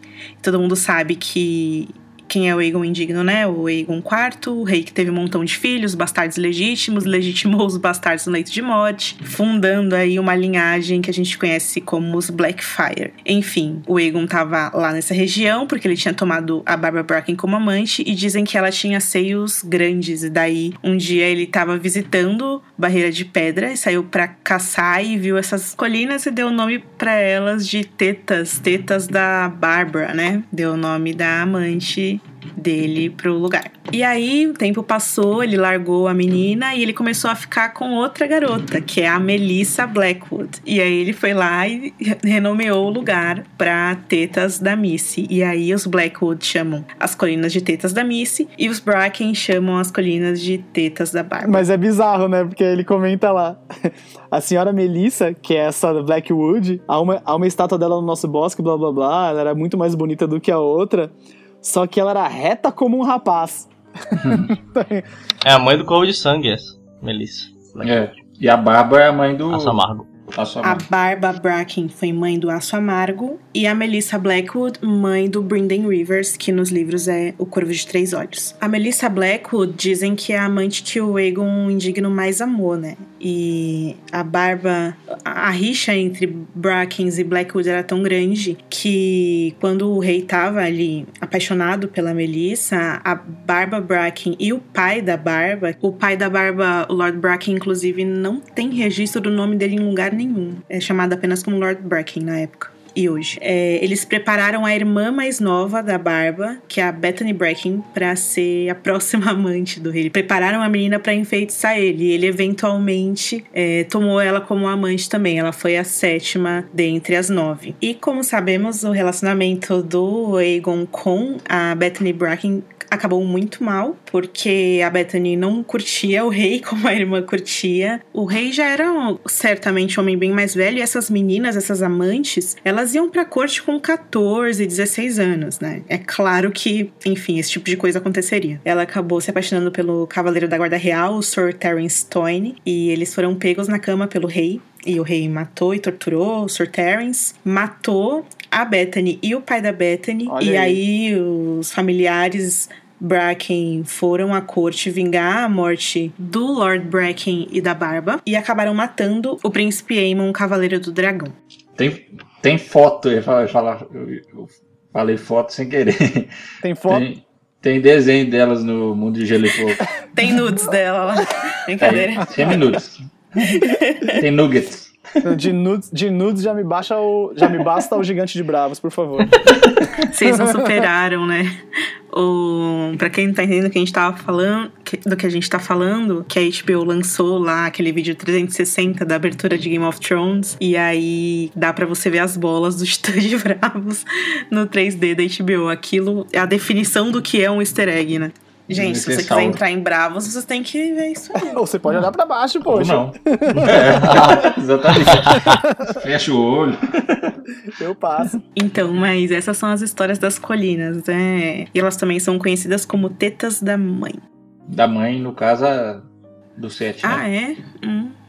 Mas é basicamente isso, meio que a origem, né? O, o folclore sobre a origem dessa, des- desses conflitos. Aí tem esse negócio do, do Egon indigno, né? Pra apimentar a questão. Mas é claro que, com certeza, rolaram muitas outras, muitas outras tretas, né? Outras tetas rolaram. Ai, Rafa. Bom, daí o, o- eles con- conversam sobre as tretas de- entre as famílias e tal. E aí o Jamie, o Jamie até sugere, né? É, ele simplesmente sugere exterminar o inimigo, assim como seu pai faria.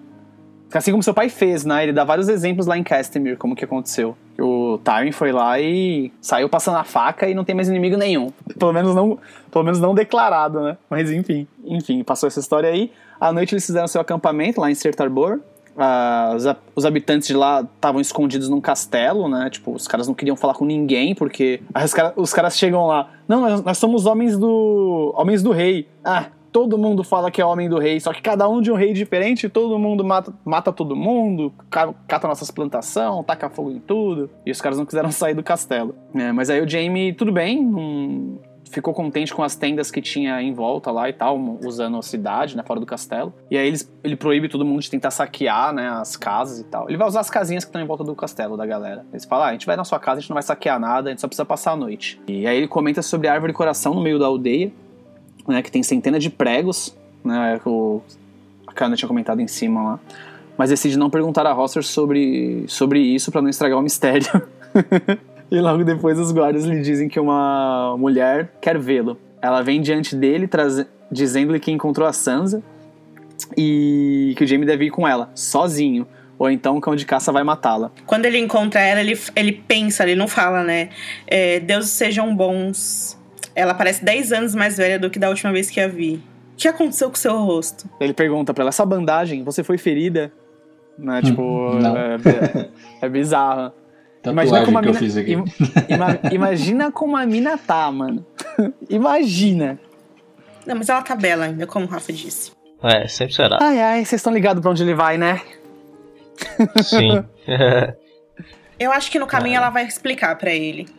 Será? Será? Eu Mas acho ele precisava ir sozinho mesmo pra não colocar outras pessoas em perigo mesmo. E aí eles vão fazer um plano. E aí tem que matar coração de pedra, porque não tem Eu a- jeito. Eu acho que ela vai levar ele sem fazer plano. Ó a especulação, hein? E aí, na hora que o bicho começar a pegar lá, ela vai se arrepender e ficar do lado dele. É, alguma coisa Eu acho que é tipo muito mais a cara dela fazer isso. É que a cara dela é complicado a gente estabelecer, né? Porque Uhum. ela jurou votos aos dois. né? É.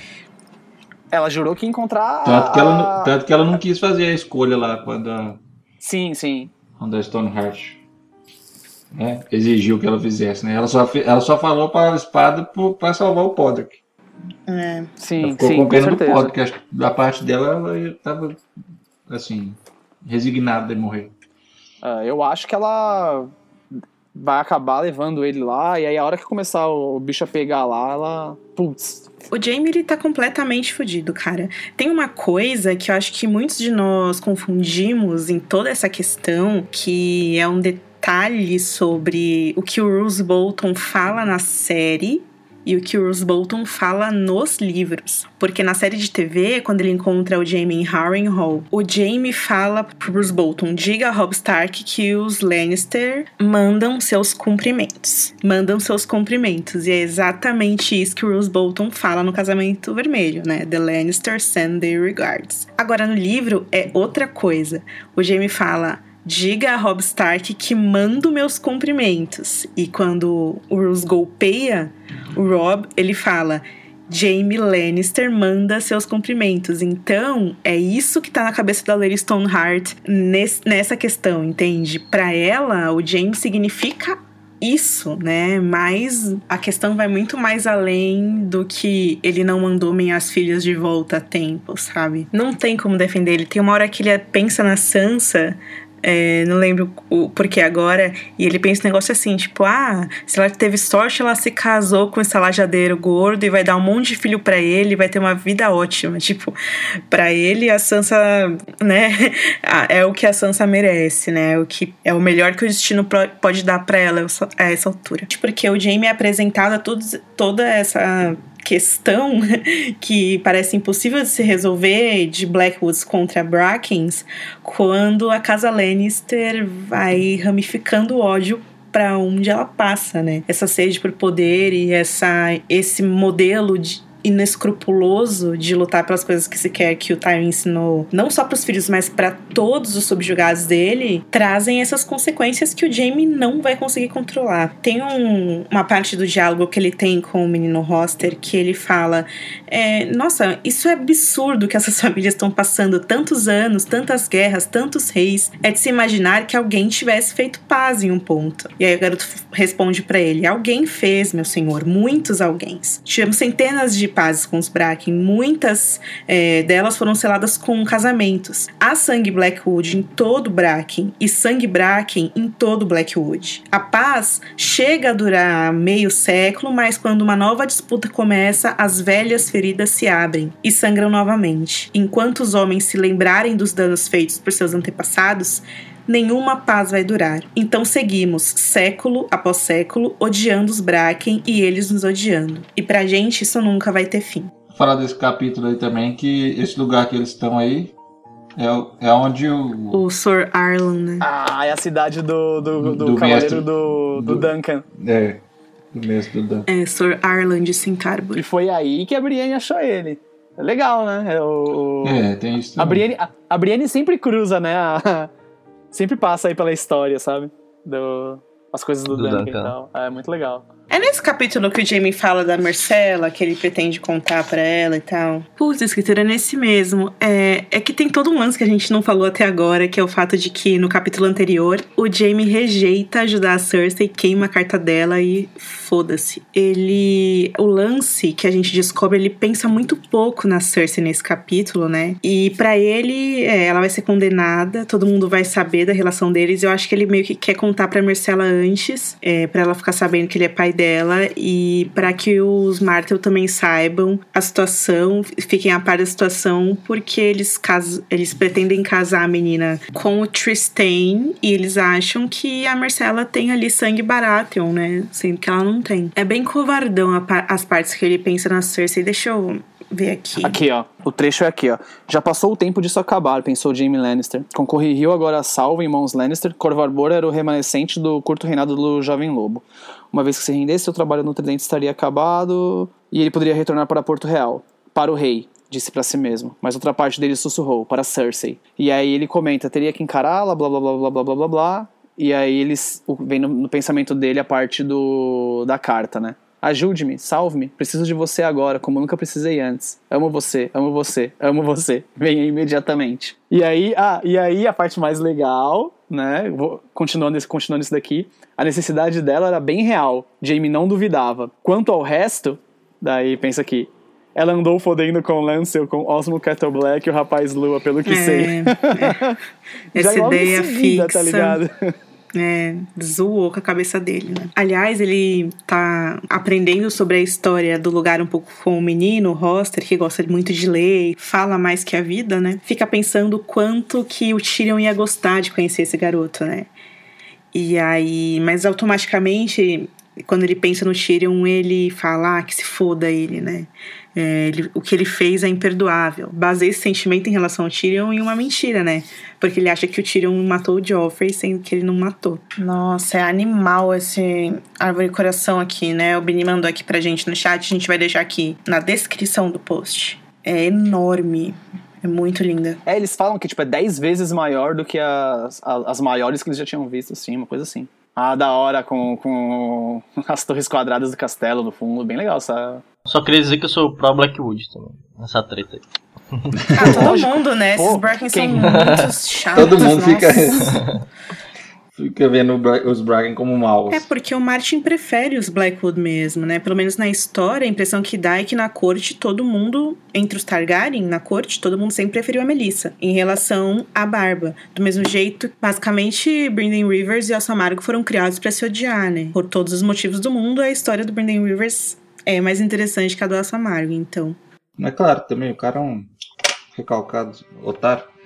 Enfim. O cara é amargo, né? O cara é amargo.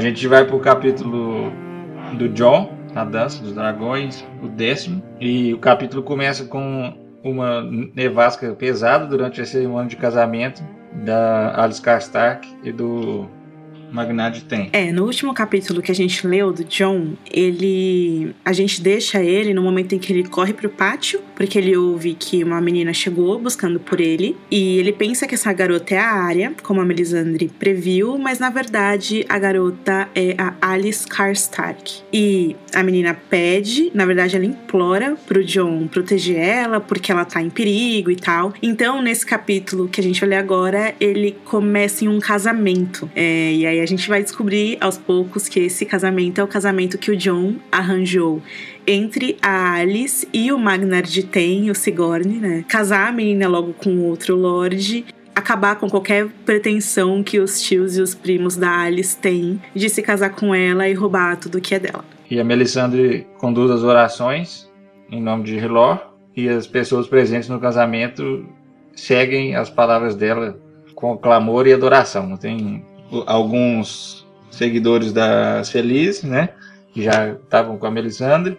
Tem alguns selvagens que se converteram também. E tem até alguns patrulheiros que também agora adoram Hilor. O John é quem está levando a Alice pro, pro casamento, né? Ela fala que a neve em um casamento significa um casamento frio. E o John olha para Feliz, pensa que quando o Stannis e a Feliz se casaram, devia estar tá tendo uma nevasca pior do que essa provavelmente. mas sabe o que eu acho engraçado? Eu não, eu não sei se é assim em todas as religiões, hum. mas do jeito que eles fazem a cerimônia, parece muito a cerimônia do, dos nortenhos mesmo, né? É simples, né? É, não, as palavras que ela usa. Quem traz essa mulher, uhum, é. não sei o que, essas palavras. Então, não sei se isso aí é o método de relógio normal ou se foi meio adaptado também para ficar mais dentro da tradição que já tinha, sei lá, né? Porque tem a coisa do, dos mantos também, né? Isso, exatamente. Que o John teve que pedir para os intendentes fazerem um, um, um brasão pro, pros tem, uma coisa assim, né? Ou então talvez o Marte esqueceu disso também, sei lá. É bem interessante. Ela fala umas coisas assim. Hilor, daí ela põe os braços para cima. Você é a luz em nossos olhos, o fogo em nossos corações, o calor em nossas costas. Seu é o sol que aquece nossos dias. Suas são as estrelas que nos guardam na escuridão da noite. Ela, é interessante ela falar que o Hilor é o calor que, que aquece as costas deles, porque ela ela tá, a cerimônia acontece de frente para a muralha, assim, ela tá de costas para a muralha, né? E aí ela continua: A noite é escura e cheia de terrores. Sozinhos nascemos e sozinhos morremos. Mas enquanto andarmos por este vale negro, obteremos forças uns nos outros e em você, nosso Senhor. E aí o Martin fala que as sedas e os cetins vermelhos que ela usa rodopiavam com cada rajada do vento. É bem bem interessante. E aí ela continua: dois surgem hoje para unir suas vidas, para que possam encarar a escuridão deste mundo juntos. Encha o coração deles com fogo, meu Senhor, para que possam trilhar seu caminho brilhante de mãos dadas para sempre. O John percebe que os homens da rainha não estão muito animados com a cerimônia, não. Que eles estão meio irritadios, estão meio insolentes. E apesar de ter alguns irmãos negros que estão lá é, acompanhando as orações da Melisandre, a maioria deles e os mais importantes deles não apareceram lá de propósito, deliberadamente. Tipo o Otto Yarwick, o Bowen Marsh e o Septão Charlie também, claro, né? Então o John leva a Alice. Quando o John tá levando ela, tem uma parte que o Martin descreve que eles ficam conversando tal. Ele pergunta se ela tá com medo. E aí ela não responde, ela só sorri. E aí é escrito assim: a garota sorriu de um jeito que lembrou tanto John de sua irmãzinha, de uma maneira que quase partiu seu coração. Isso é triste, né? Porque no capítulo que a gente leu da área da garota cega, ela também lembra do John, né? Ela pensa que ele não ia reconhecer ela do jeito que ela tá agora. Eles trocam as promessas de casamento. Nesse momento, o John lembra que o Craig Castar chegou na muralha um dia depois da Alice.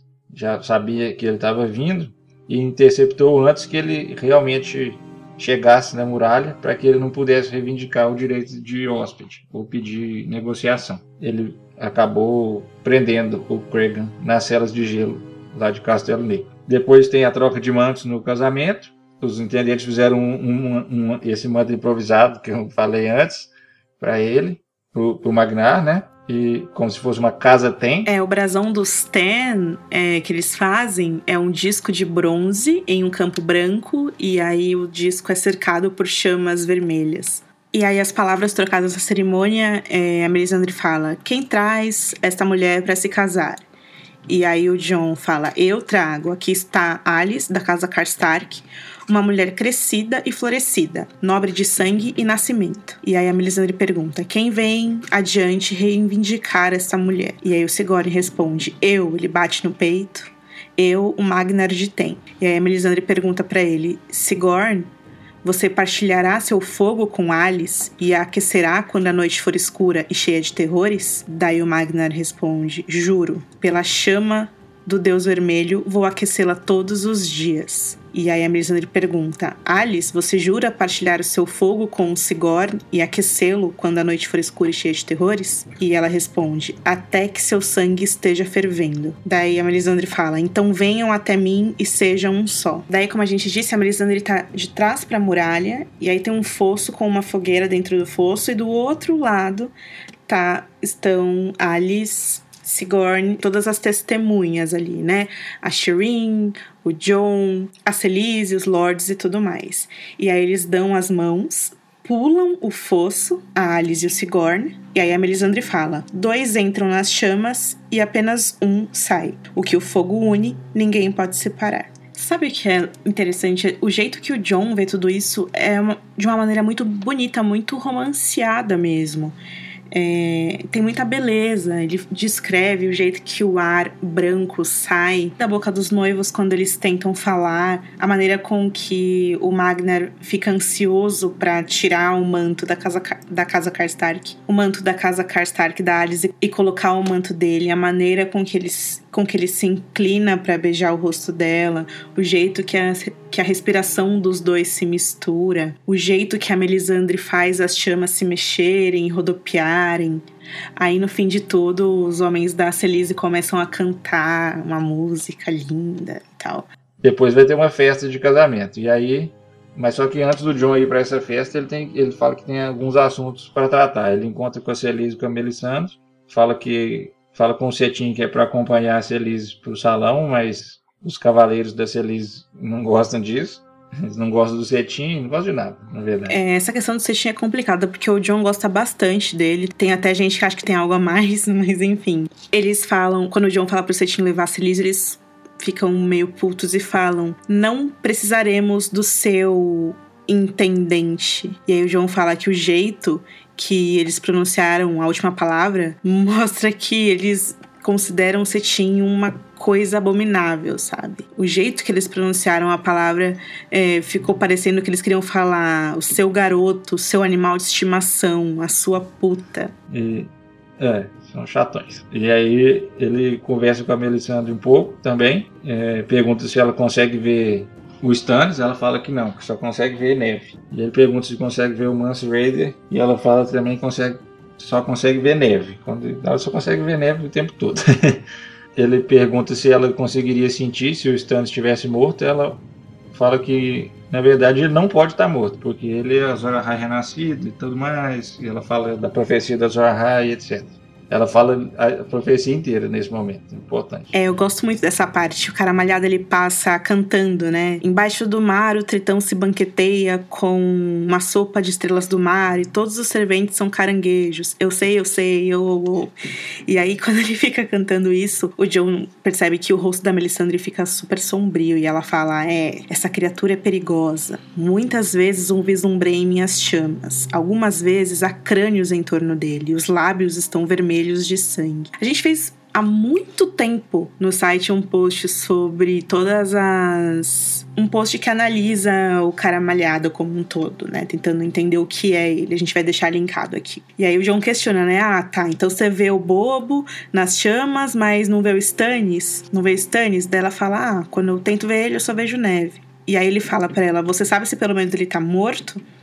Daí ela fala: Ele não está morto. Stannis é o escolhido do Senhor, destinado a liderar a luta contra a escuridão. Vi isso em minhas chamas, li nas antigas profecias.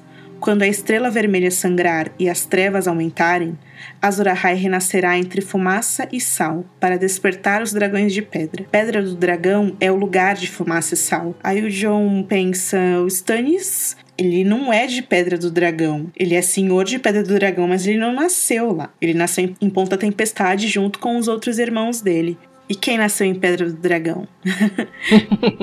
o Aemon avisou, o Marvin correu lá para ver. E ela fala que também sempre vê o John nas chamas, mas que ele tá sempre cercado por crânios e adagas. E o John corta ela porque não quer ouvir isso. ela fala que o que ela já tinha avisado para ele sobre adagas na escuridão tá chegando perto de acontecer. É, e ele claramente não tá nem aí pro que ela tá falando que viu, deixou de ver, porque ele tava esperando a área aparecer e não foi a área que apareceu e tal.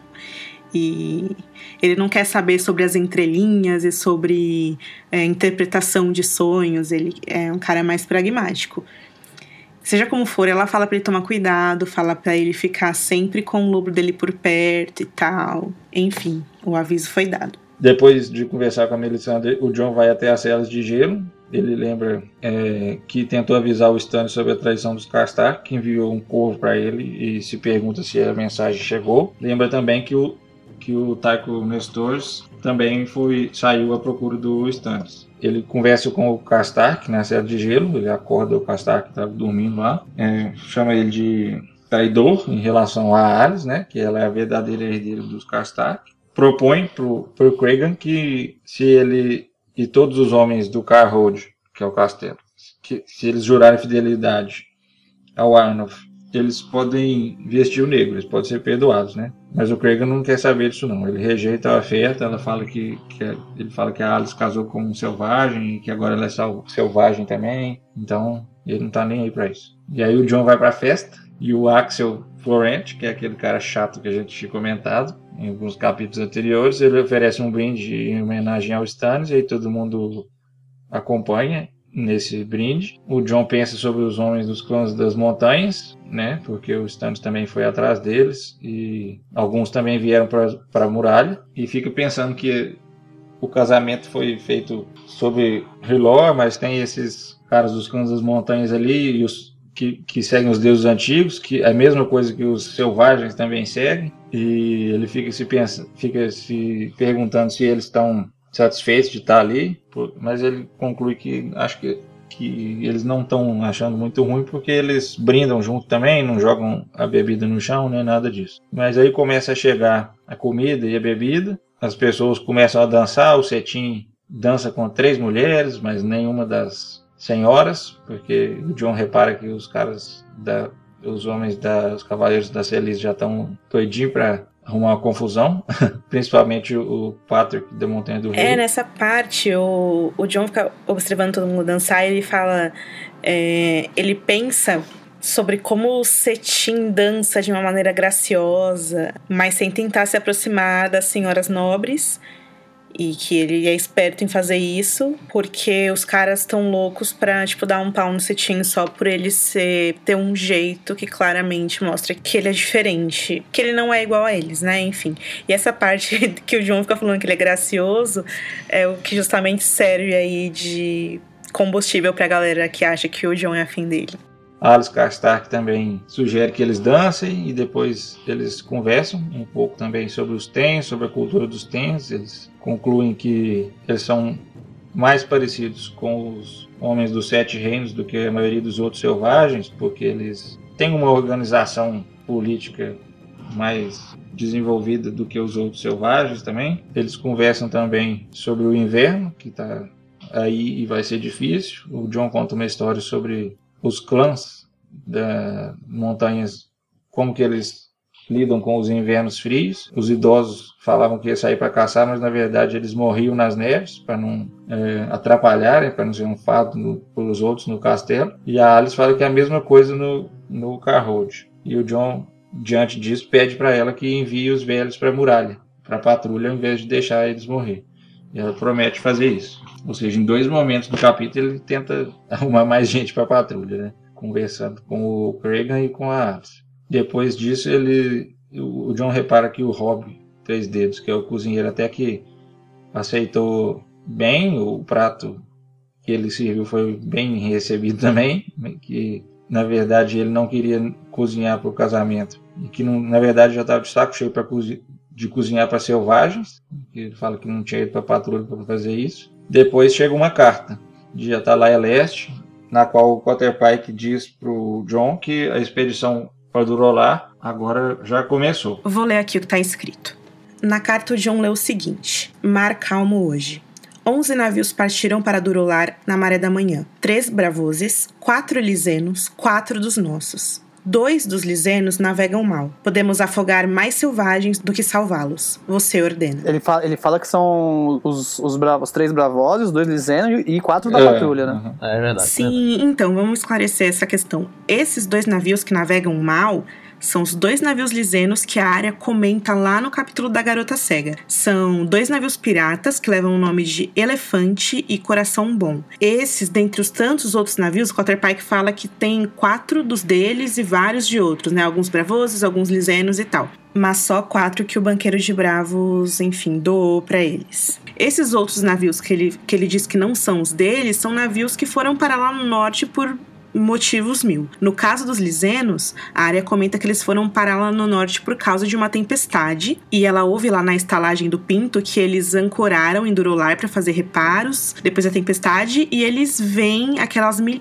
aqueles milhares de selvagens que tinham sido levados para lá pela mãe topeira. Os selvagens desesperados, sem saber que estão lidando com piratas, eles querem porque querem a qualquer custo que aqueles navios levem eles para o sul, ser levados para um lugar quente, como a mãe topeira disse que aconteceria. E aí que os navios não têm espaço para todos eles, para todas aquelas pessoas. Então eles dizem que só vão levar mulheres e crianças. Isso é o que a área conta. E aí os selvagens não têm nada para comer, não tem o que fazer ali, eles, eles caem no conto do vigário, né? Os caras vão lá e colocam todas as esposas e crianças lá, centenas de pessoas. Assim que eles chegam em alto mar, os piratas amarram todas aquelas pessoas no porão para, enfim, vendê-los como escravos em Lis mais tarde. E daí a área conta que outra tempestade separa o elefante o coração bom em alto mar. O coração bom ficou tão quebrado depois da tempestade que foi obrigado a parar em Bravos, e aí o senhor do mar pediu para prender o navio.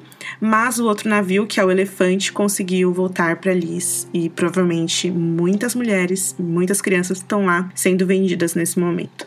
Bom, aí depois da carta, o Axel senta do lado do John, começa a falar sobre casamento, começa a falar que o Patrick da Montanha do Rei esperava se casar com a Alice, porque ele perdeu as terras dele no sul, quando eles tiveram, o Stannis teve que vir para o norte. E aí ele começa a se sugerir como noivo para Val.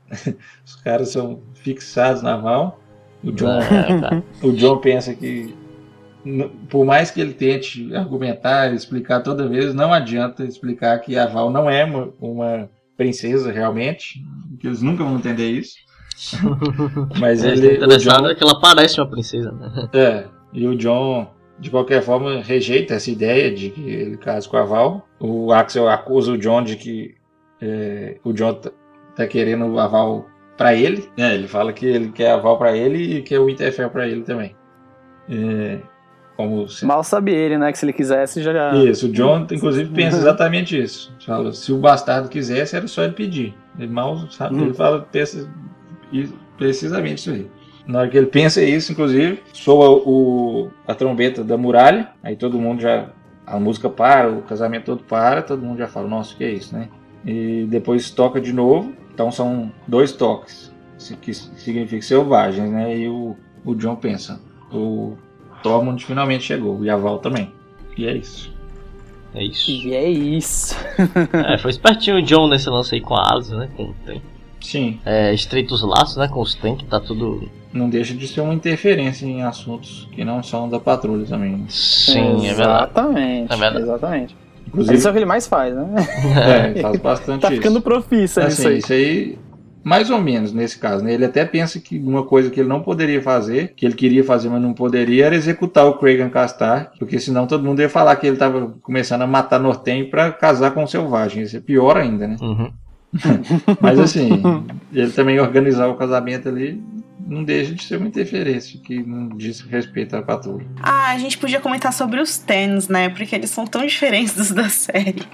Pois é. Ah, cara. é, pode crer. Tens fazem armas de bronze. Os caras têm um líder que. Eu não lembro se realmente o líder deles tem hereditariedade ou não. Porque antes era o Styr, que era o Magnar, né? E depois uhum. é, esse cara aí que é o Sigourney, que é filho do Steer. Eu não sei se, se foi herdado assim automático, só pelo nome, ou se teve alguma outra coisa. Agora vai ser, né? Porque agora eles são oficialmente é, uma casa exato. de Westeros. É. Mas assim, eles, eles têm umas roupas, equipamentos melhores, né? Esse negócio dos caras fazer arma de bronze. É, não é tão avacalhado. É tão selvagem. Como é que fala? É, não tão selvagem quanto os outros selvagens. Os Ten se consideram o último povo derivado dos primeiros homens. O Magnar, entre eles, é considerado como um deus. Ele é mais um deus do que um homem. E é por uhum. isso que eles são disciplinados. Mais disciplinados do que os outros clãs. E é por isso que eles obedecem, é, tem leis, tem senhores, eles têm mais códigos, mais organização. De todos os clãs, os Ten são os que têm mais relações com os gigantes e eles têm armas mais sofisticadas, vamos dizer assim, né? Manipulam bronze, usam armaduras parecidas com as dos guerreiros de Westeros e tal. Eles têm, os Ten têm minas de estanho e cobre, né? Por isso que eles conseguem facilmente manipular o bronze, porque eles possuem o bronze. Diz também no capítulo que o o, Master Raider teve bastante dificuldade para trazer os, os tempos para o lado deles, teve que vencer o, o Steer três vezes até convencê-lo de se juntar ao Mendes. É, os caras têm até esse título aí do Magnar, né? Hum, é. Esse capítulo do John é um dos poucos do John que o Martin usa o recurso de começar a cena em um momento e depois usar um flashback para explicar o que tá acontecendo, né? E isso deixa a gente um pouco confuso até às vezes e deixa a gente meio que. É,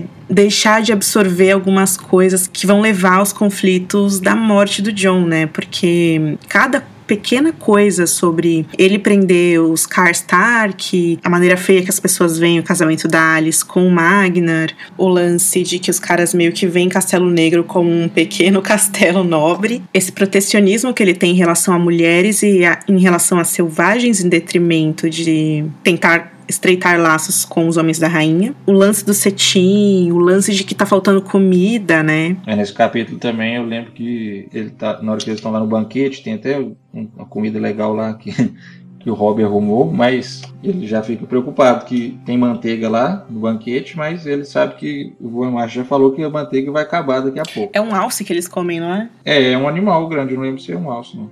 Aí o João fala nossa, fazia tempo que eu não sentia um perfume tão bom, uma comida é. e tal. Eu tô lendo aqui o, o, o cara malhada dançando durante o banquete. Ah, o cara malhada começou a dançar com o, com o Owen, não tem isso?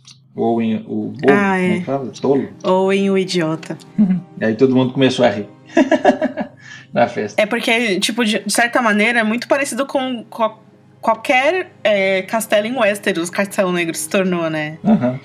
E é por isso que o John se dá mal depois. A Alice pergunta assim: vocês dançam muito aqui na muralha? O Snow vai falar. Sempre que a gente tem um casamento aqui.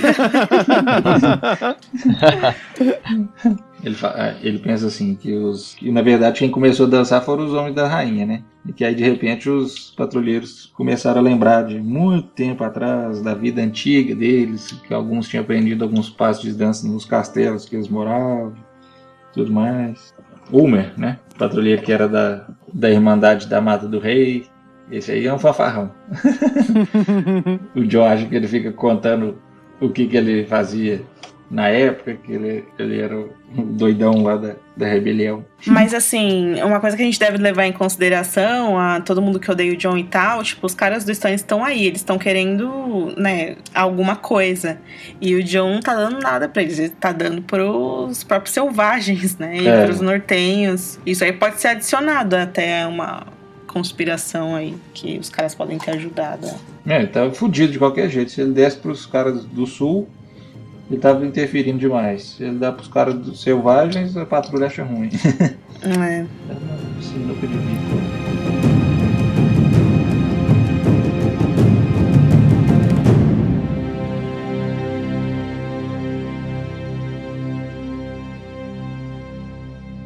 E por hoje é só. A gente vê vocês em breve. Depois a gente volta. Depois a gente volta. Um beijão pra todo mundo. Tchau, tchau. Tchau, galera. Valeu, tchau, tchau. Um abraço.